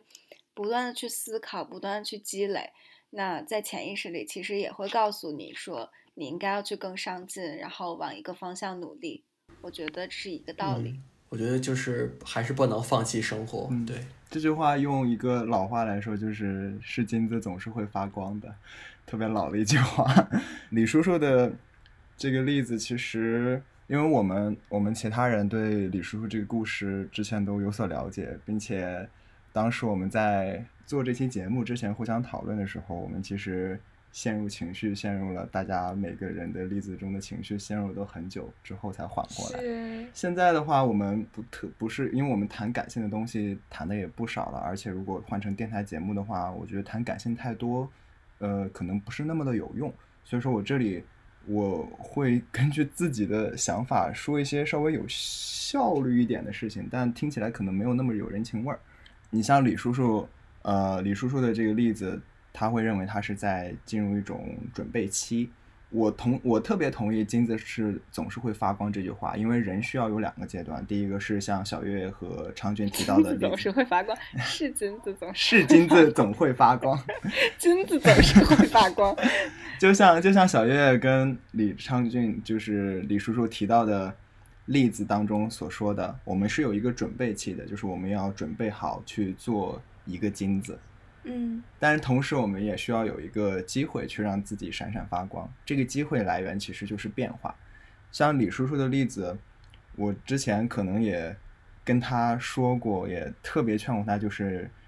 你就尝试去改变一下。你就说你不能光做准备，你一定要去想着让身边产生一些变化，哪怕是一些看起来可能毫无意义的变化也好，因为机会总是在变化中生成的。你去等的话，嗯等伯乐是不会来的，因为伯乐也在四处云游。嗯所以说我我会觉得，我们同时要让自己变得更加强大，但同时我们要去主动寻找能让自己强大发挥作用的地方，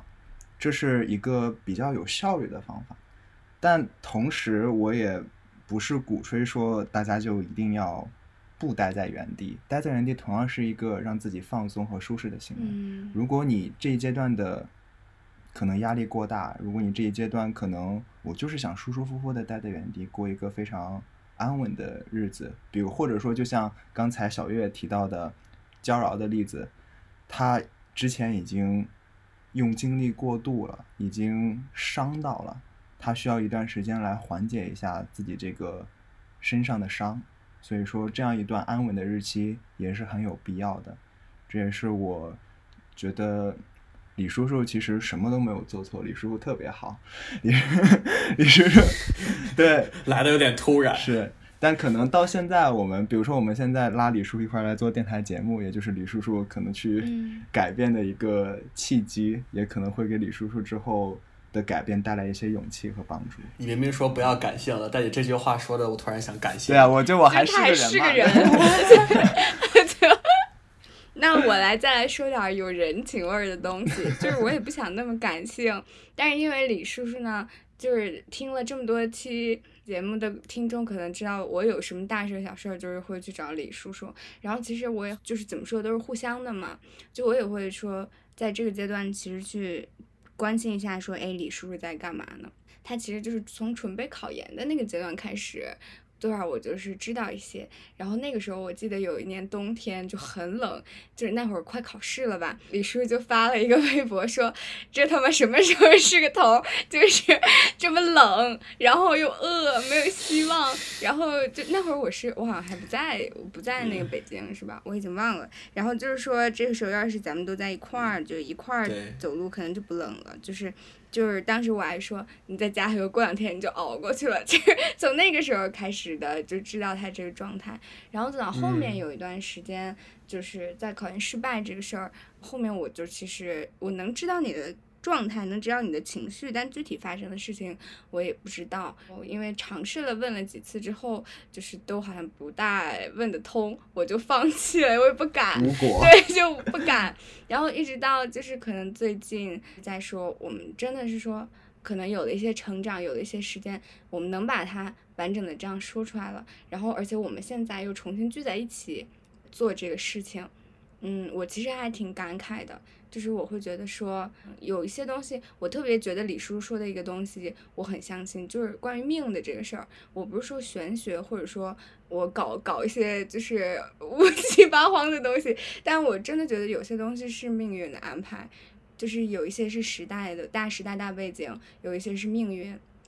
它会带着我们往前走。这怎么让我说的又那么像什么佛法？一切都是最好的安 排。对，一切都 是最好的安排。李叔叔的经典名言我。觉得这，我们觉得我们成长的都很好。我听完之后，我觉得大家成长的都很好。就大我们四个有个共同点，嗯，就是其实还是大家都挺温暖的人，而且就是真的是挺乐观，而且会会说在积极做出一些改变、积极去成长的人，我觉得。我还是很感谢你们。我特别想知道，就是在我们这两期也聊完了，我们私下那一次交流也交流完了之后，李叔叔对于自己的现状有没有一些改观或者新的憧憬呢？你是采访灵魂拷问，人家都没有准备。我感觉我在跟 我在跟易老师对话。我觉得只有把他放到这种台面上，他才会说真心话。我同意，台面整起来。整起来你。这你这样让我讲话都不知道该怎么讲。对这段一定不剪。啊什么？哎呦，那我得小心一点其实。我也挺好奇的，我的感觉是，我觉得是有的，对，但是我不不会对你还是以你为准，让他思考一会儿吧。给他一个思考的时间。请你给我一首歌的歌的时间。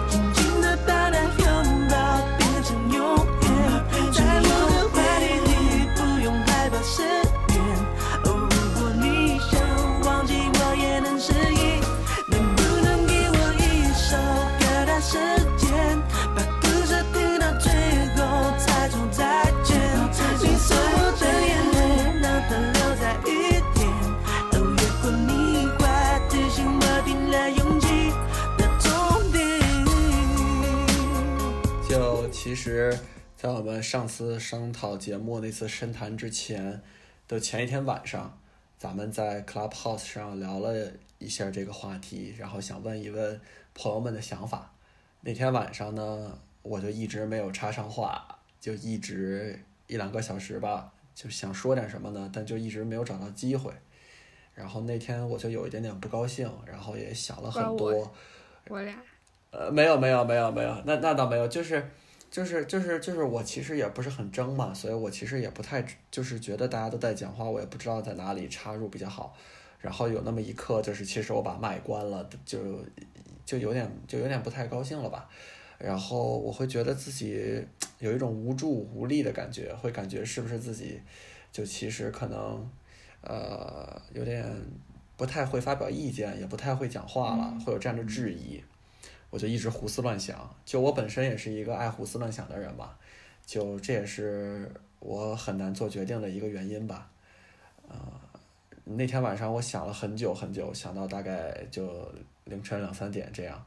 我因为住的楼层，现在住的楼层也挺高的，十几层，啊、我就突然有那么一刻，就是我我想打开窗户跳下去，就真的是我想我想跳下去了，就我很认真的想了想，我我想我想从上面跳下去，就那种就是你当你当时都没有跟我们讲，就因为那天晚上就是可能也是有点任性，有点情绪，就是上头了，可能。这种是当时讲不出来。对对，就是我现在回头回头，那倒没有没有，就我现在回头去看，我会发现我当时真的是很冷静很冷静的，我想着我要打开窗户从上面跳下去，就是就是想想跳下去，我想结束了，就我有有一种疲惫感，就我真的是就这种疲惫感，它不是说只是因为那天晚上那件事儿，而是说它积累了很多东西，就长期以来的可能压抑啊、不痛快啊、委屈啊，都在那一刻就可能都涌上来了。但是我却很冷静，就是觉得是不是应该选择就是结束，就这个想法也嗯也是因为就是很长，也不是很长，就最近在微博上经常会有人选择了却这个人生，然后大家是以一种鼓励的状态，就也不是说鼓励自杀，但就是说他做出来自己选择，大家会觉得欣慰，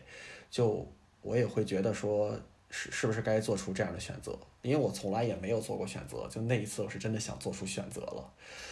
但是那天晚上我是就是想想了很久，想了很久，然后最后我还是没有这么去做。我可能也是说，就是觉得还有些无法割舍的东西吧，我可能还是把家庭想进来了。就可能因为，嗯，我虽然说一直没有说把家庭当成一个很可靠的后盾，但我还是觉得还有些事情没有完成，就可能我祖父的一些东西啊，或者我父母的一些东西，我觉得我还没有完成，我还觉得我我不能这样，就我其实还是真的是那晚还是很理性的，没有说一冲动就做些什么。呃，然后其实到了到了第二天那天，我就已经决定，我可能想想退出做咱们的播客了，我有点我有点不想做了，呃，然后大家的发言的过程中，其实又一次有一点点刺激到我，就是因为我呃不能算是很成功，也没有找到自己的 spark，也没有很努力，所以我就是听着听着，我还是想说，我就我就不太想做了，然后终于就轮到我发言，然后我就那天晚上就你们都记得，我当时说了好多好多非常顺，你们就说哎怎么说的这么顺？其实这可能都是我想了无数遍没有讲过的话，但我终于有机会讲出来，呃，讲出来之后其实也就也就好了很多，也就很释然了。其实就这么点事儿，释放。对对对，而且其实那天晚上你们也真的是真真的就帮到了我吧。我觉得可能真的就是我说的，在毕业之后一下子就没有了，很多朋友就没有了，很多的朋友都是假的，就我也没有了倾诉的出口。然后我终于就是说，你们还愿意带着我，或者说你们希望帮到我，或者你们希望带着我，或者怎么样，就是我还真的感受到了，找感受到了一丝温暖。我会更加的重视我们做博客这件事情。我也是，呃，不管怎么说，我希望从中能获得一些成就感，或者说它算是一个我也算是感兴趣，也希望做好的东西。我希望能把它做下去。那也是说。就是从那个从那天晚上之后吧，也是情绪上也会更加的平稳一些。我其实是一个很重感情的人，我很容易会把别人的一些对我的好看得很重，所以我就是不太愿意跟别人讲什么。就像婉清刚才说的，我就是不太，我从来都不愿意向别人求助，我也不愿意跟别人讲我的心里话。呃，但那天晚上我就会觉得说，哎，就还有人真的在意我，然后你们对我这么好，我其实是不想辜负你们的。当然，我说我也不会说把这个当成负担，就我会努力不去把你们对我的好当成负担，但是我还是会说，可能你们会变成我的权重，就是在我心里边会说，哎呀，还有一些人在意我，我还不能太随性吧？对，包括其实后来之后也很顺的是，我们家在搬家。呃，然后我选择了，就是其实我是可以选择逃离，就是逃回公司宿舍，然后不去帮他们搬家。但是我选择了说我要回去帮家里人搬家，就搬了大概有三四天，就不停的搬，不停的搬，不停的去做。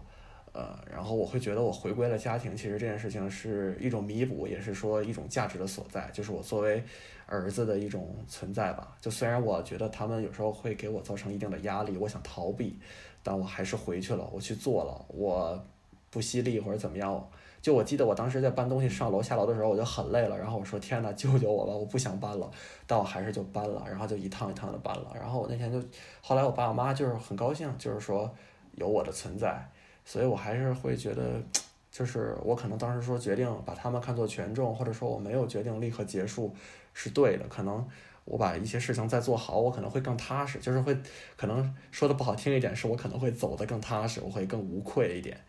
对，所以我其实也是，也是，其实也是很很高兴吧，也只能说谢，也还得说谢谢你们，我还我还可以在这里，就是跟大家一起做点什么事情，就包括其实我今天说的话都是心里话，就都是我要在不停的去思考、去反思，可能我胡思乱想的结果，想了很多的结果，就是我会把很多东西想得很透，可能就是他会限制我做决定，但是我会把所有的东西都想得很透彻，我会知道每一部分、每一点它到底值不值得或者怎么样，它只是。我可能就是需要一个时间去，就是我不能立刻去寻找那个伯乐，但是我需要一定的时间帮我自己去理清我自己。对我还是要说一声谢谢你们，然后我会好好生活。我我我真的我超开心，李叔叔能能能说这些话，这些是我私底下我从来没有听到过的，就是他能说出来的，我们叫他心里话吧。因为我我们以前我跟李叔叔私下也经常。说过嘛，就是我跟他很像，我们是非常在乎朋友的人，因此在相处的时候，我们会不断的感受朋友的心情状态，并且为了让这个心情状态更好而去改变自己的相处方式。但非常明显的是，当我们被纯正的负能量傍身的时候，我们可能无法有效控制自己的情绪传递。然后，因为我们不希望给朋友过大的关系压力，尤其是对于可能还没有谈恋爱的我们，朋友的重要性这一点，我。我们会觉得我不应该让朋友来承担，这也是除了我们之外，可能很多人对主动联系朋友有犹豫的一个原因吧。就就是呃李叔叔刚才讲的关于朋友的一个事情，然后还有就是我我真的我真的不知道李叔叔原来在那一次我们在 CH 上聊之后会有这样的一个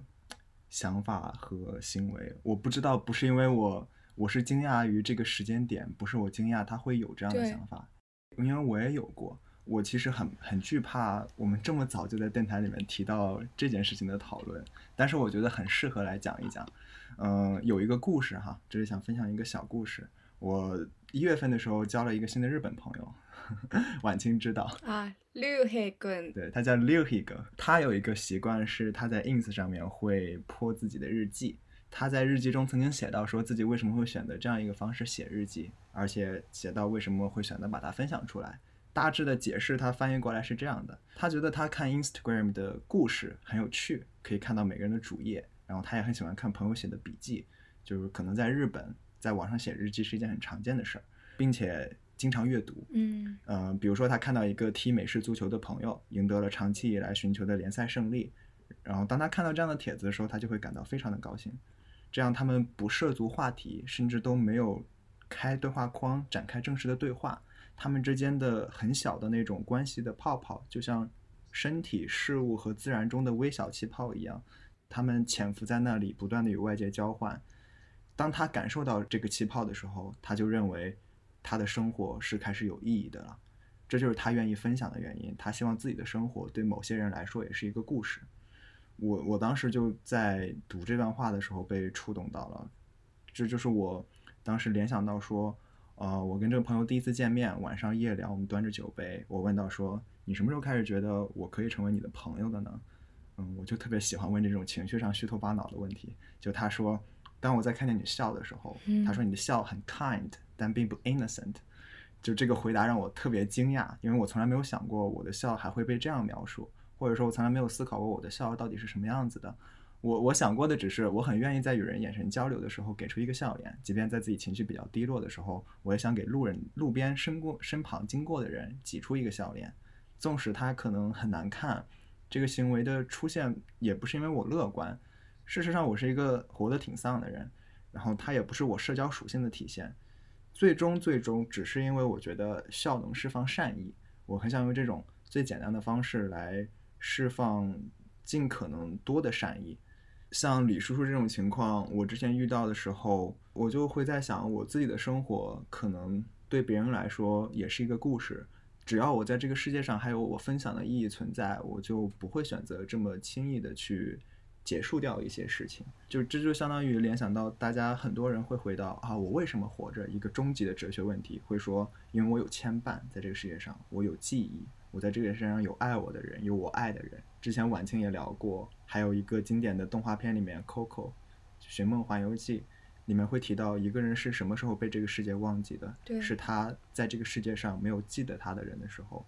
那反过来，其实在这个世界上有记得你的人的时候，你就是值得活下去的。现在的烦恼只是你暂时的烦恼，而不影响你人生长久的决定。所以，我特别感谢李叔叔把这段分享出来，也带出了我觉得在这个面临现在这阶段选择的期间，可能很多人会有一些情生的想法，多想想自己和别人的关系，多想想我的分享，可能给这个世界，这个世界和我之间的联系，我们可能就会看得开一点。我觉得我听完李叔叔这个 这些想法之后，是觉得有一些呃情绪是我们会共通的，比如说，呃，在听可能听一些比自己活得更积极，或者呃怎么说看起来更厉害的人沟通，或者听他们聊天的时候，确实有的时候会觉得自己太弱了，太渺小了，或者说。我觉得自己怎么这么差，然后没有必要，呃，就是再再继续存在在这个世界上，就是我也会有这样的情绪，但是呃，可能说现在没有了，是因为 我觉得这种情绪被克服过一次之后，可能它就不会再那样的去吞噬我们自己了。首先，你知道这情绪它存在过。但是我克服过之后，就其实我刚听你说，我是完全理解你的，但是我就是希望你这种情绪再出来的时候，你去想一想当时自己是为什么克服它的。就我觉得这个情绪，嗯，尽量让它不要再出现了。不是说，呃，我觉得这种情绪矫情还是怎么样，只是说被这种情绪一次一次吞噬，嗯，并不是一个很好的。情况出现，然后就是我也特别开心，你可以克服掉这种或者说比较绝望的想法。那之后就开始去努力朝一个你觉得有光、有希望的方向跑就好了，就不要再回头看这些有的没的的东西了。对我觉得，就你已经从这些荆棘中挣扎出来了，虽然可能说还没有完全挣扎出来，嗯，再稍微努努劲儿往就是一个好的方向跑，我觉得就够了。对这是我想要跟你说的，并不是说什么大道理，就是我希望你不要再被这种情绪，嗯，占据自己的一些想法、大脑，让它去控制你。嗯，谢谢月月。对，就其实的确是我就是走出来这一次之后，然后也是正好因为那天晚上大家聊的也很充分，所以其实我会去主动的想去换个角度去看待这个我那天的情绪或者一些想法。就也正好是因为咱们的上上期番外篇的时候，呃，然后晚晴不在的这个礼拜，然后很多东西就是 呃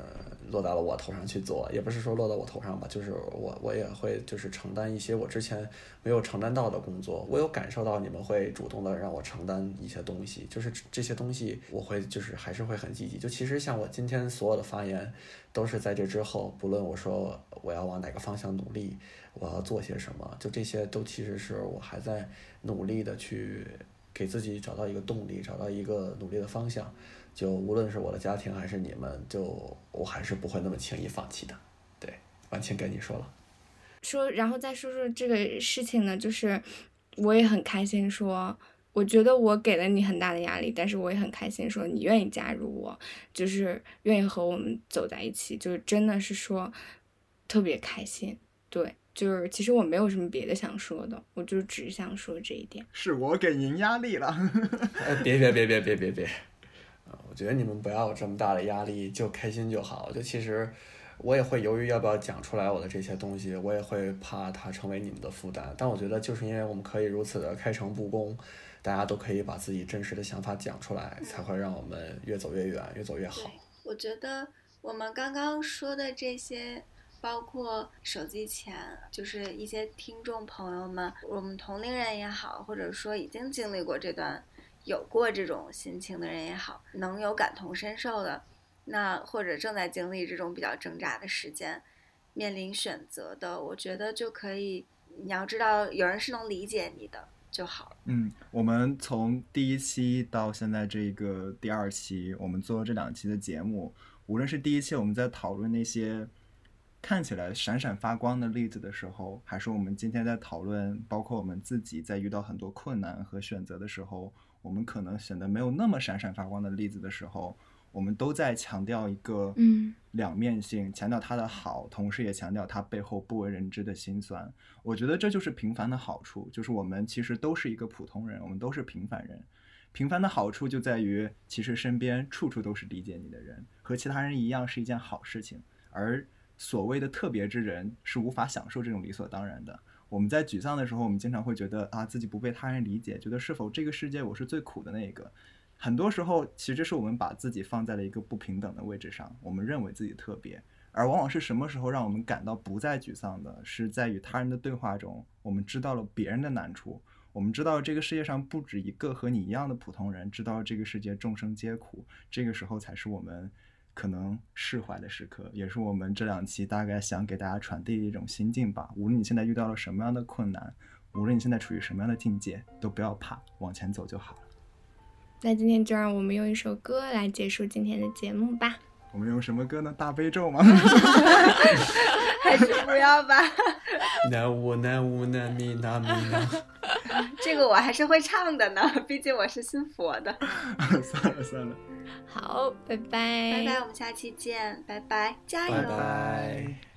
陆小葵。加油，陆小葵，拜拜。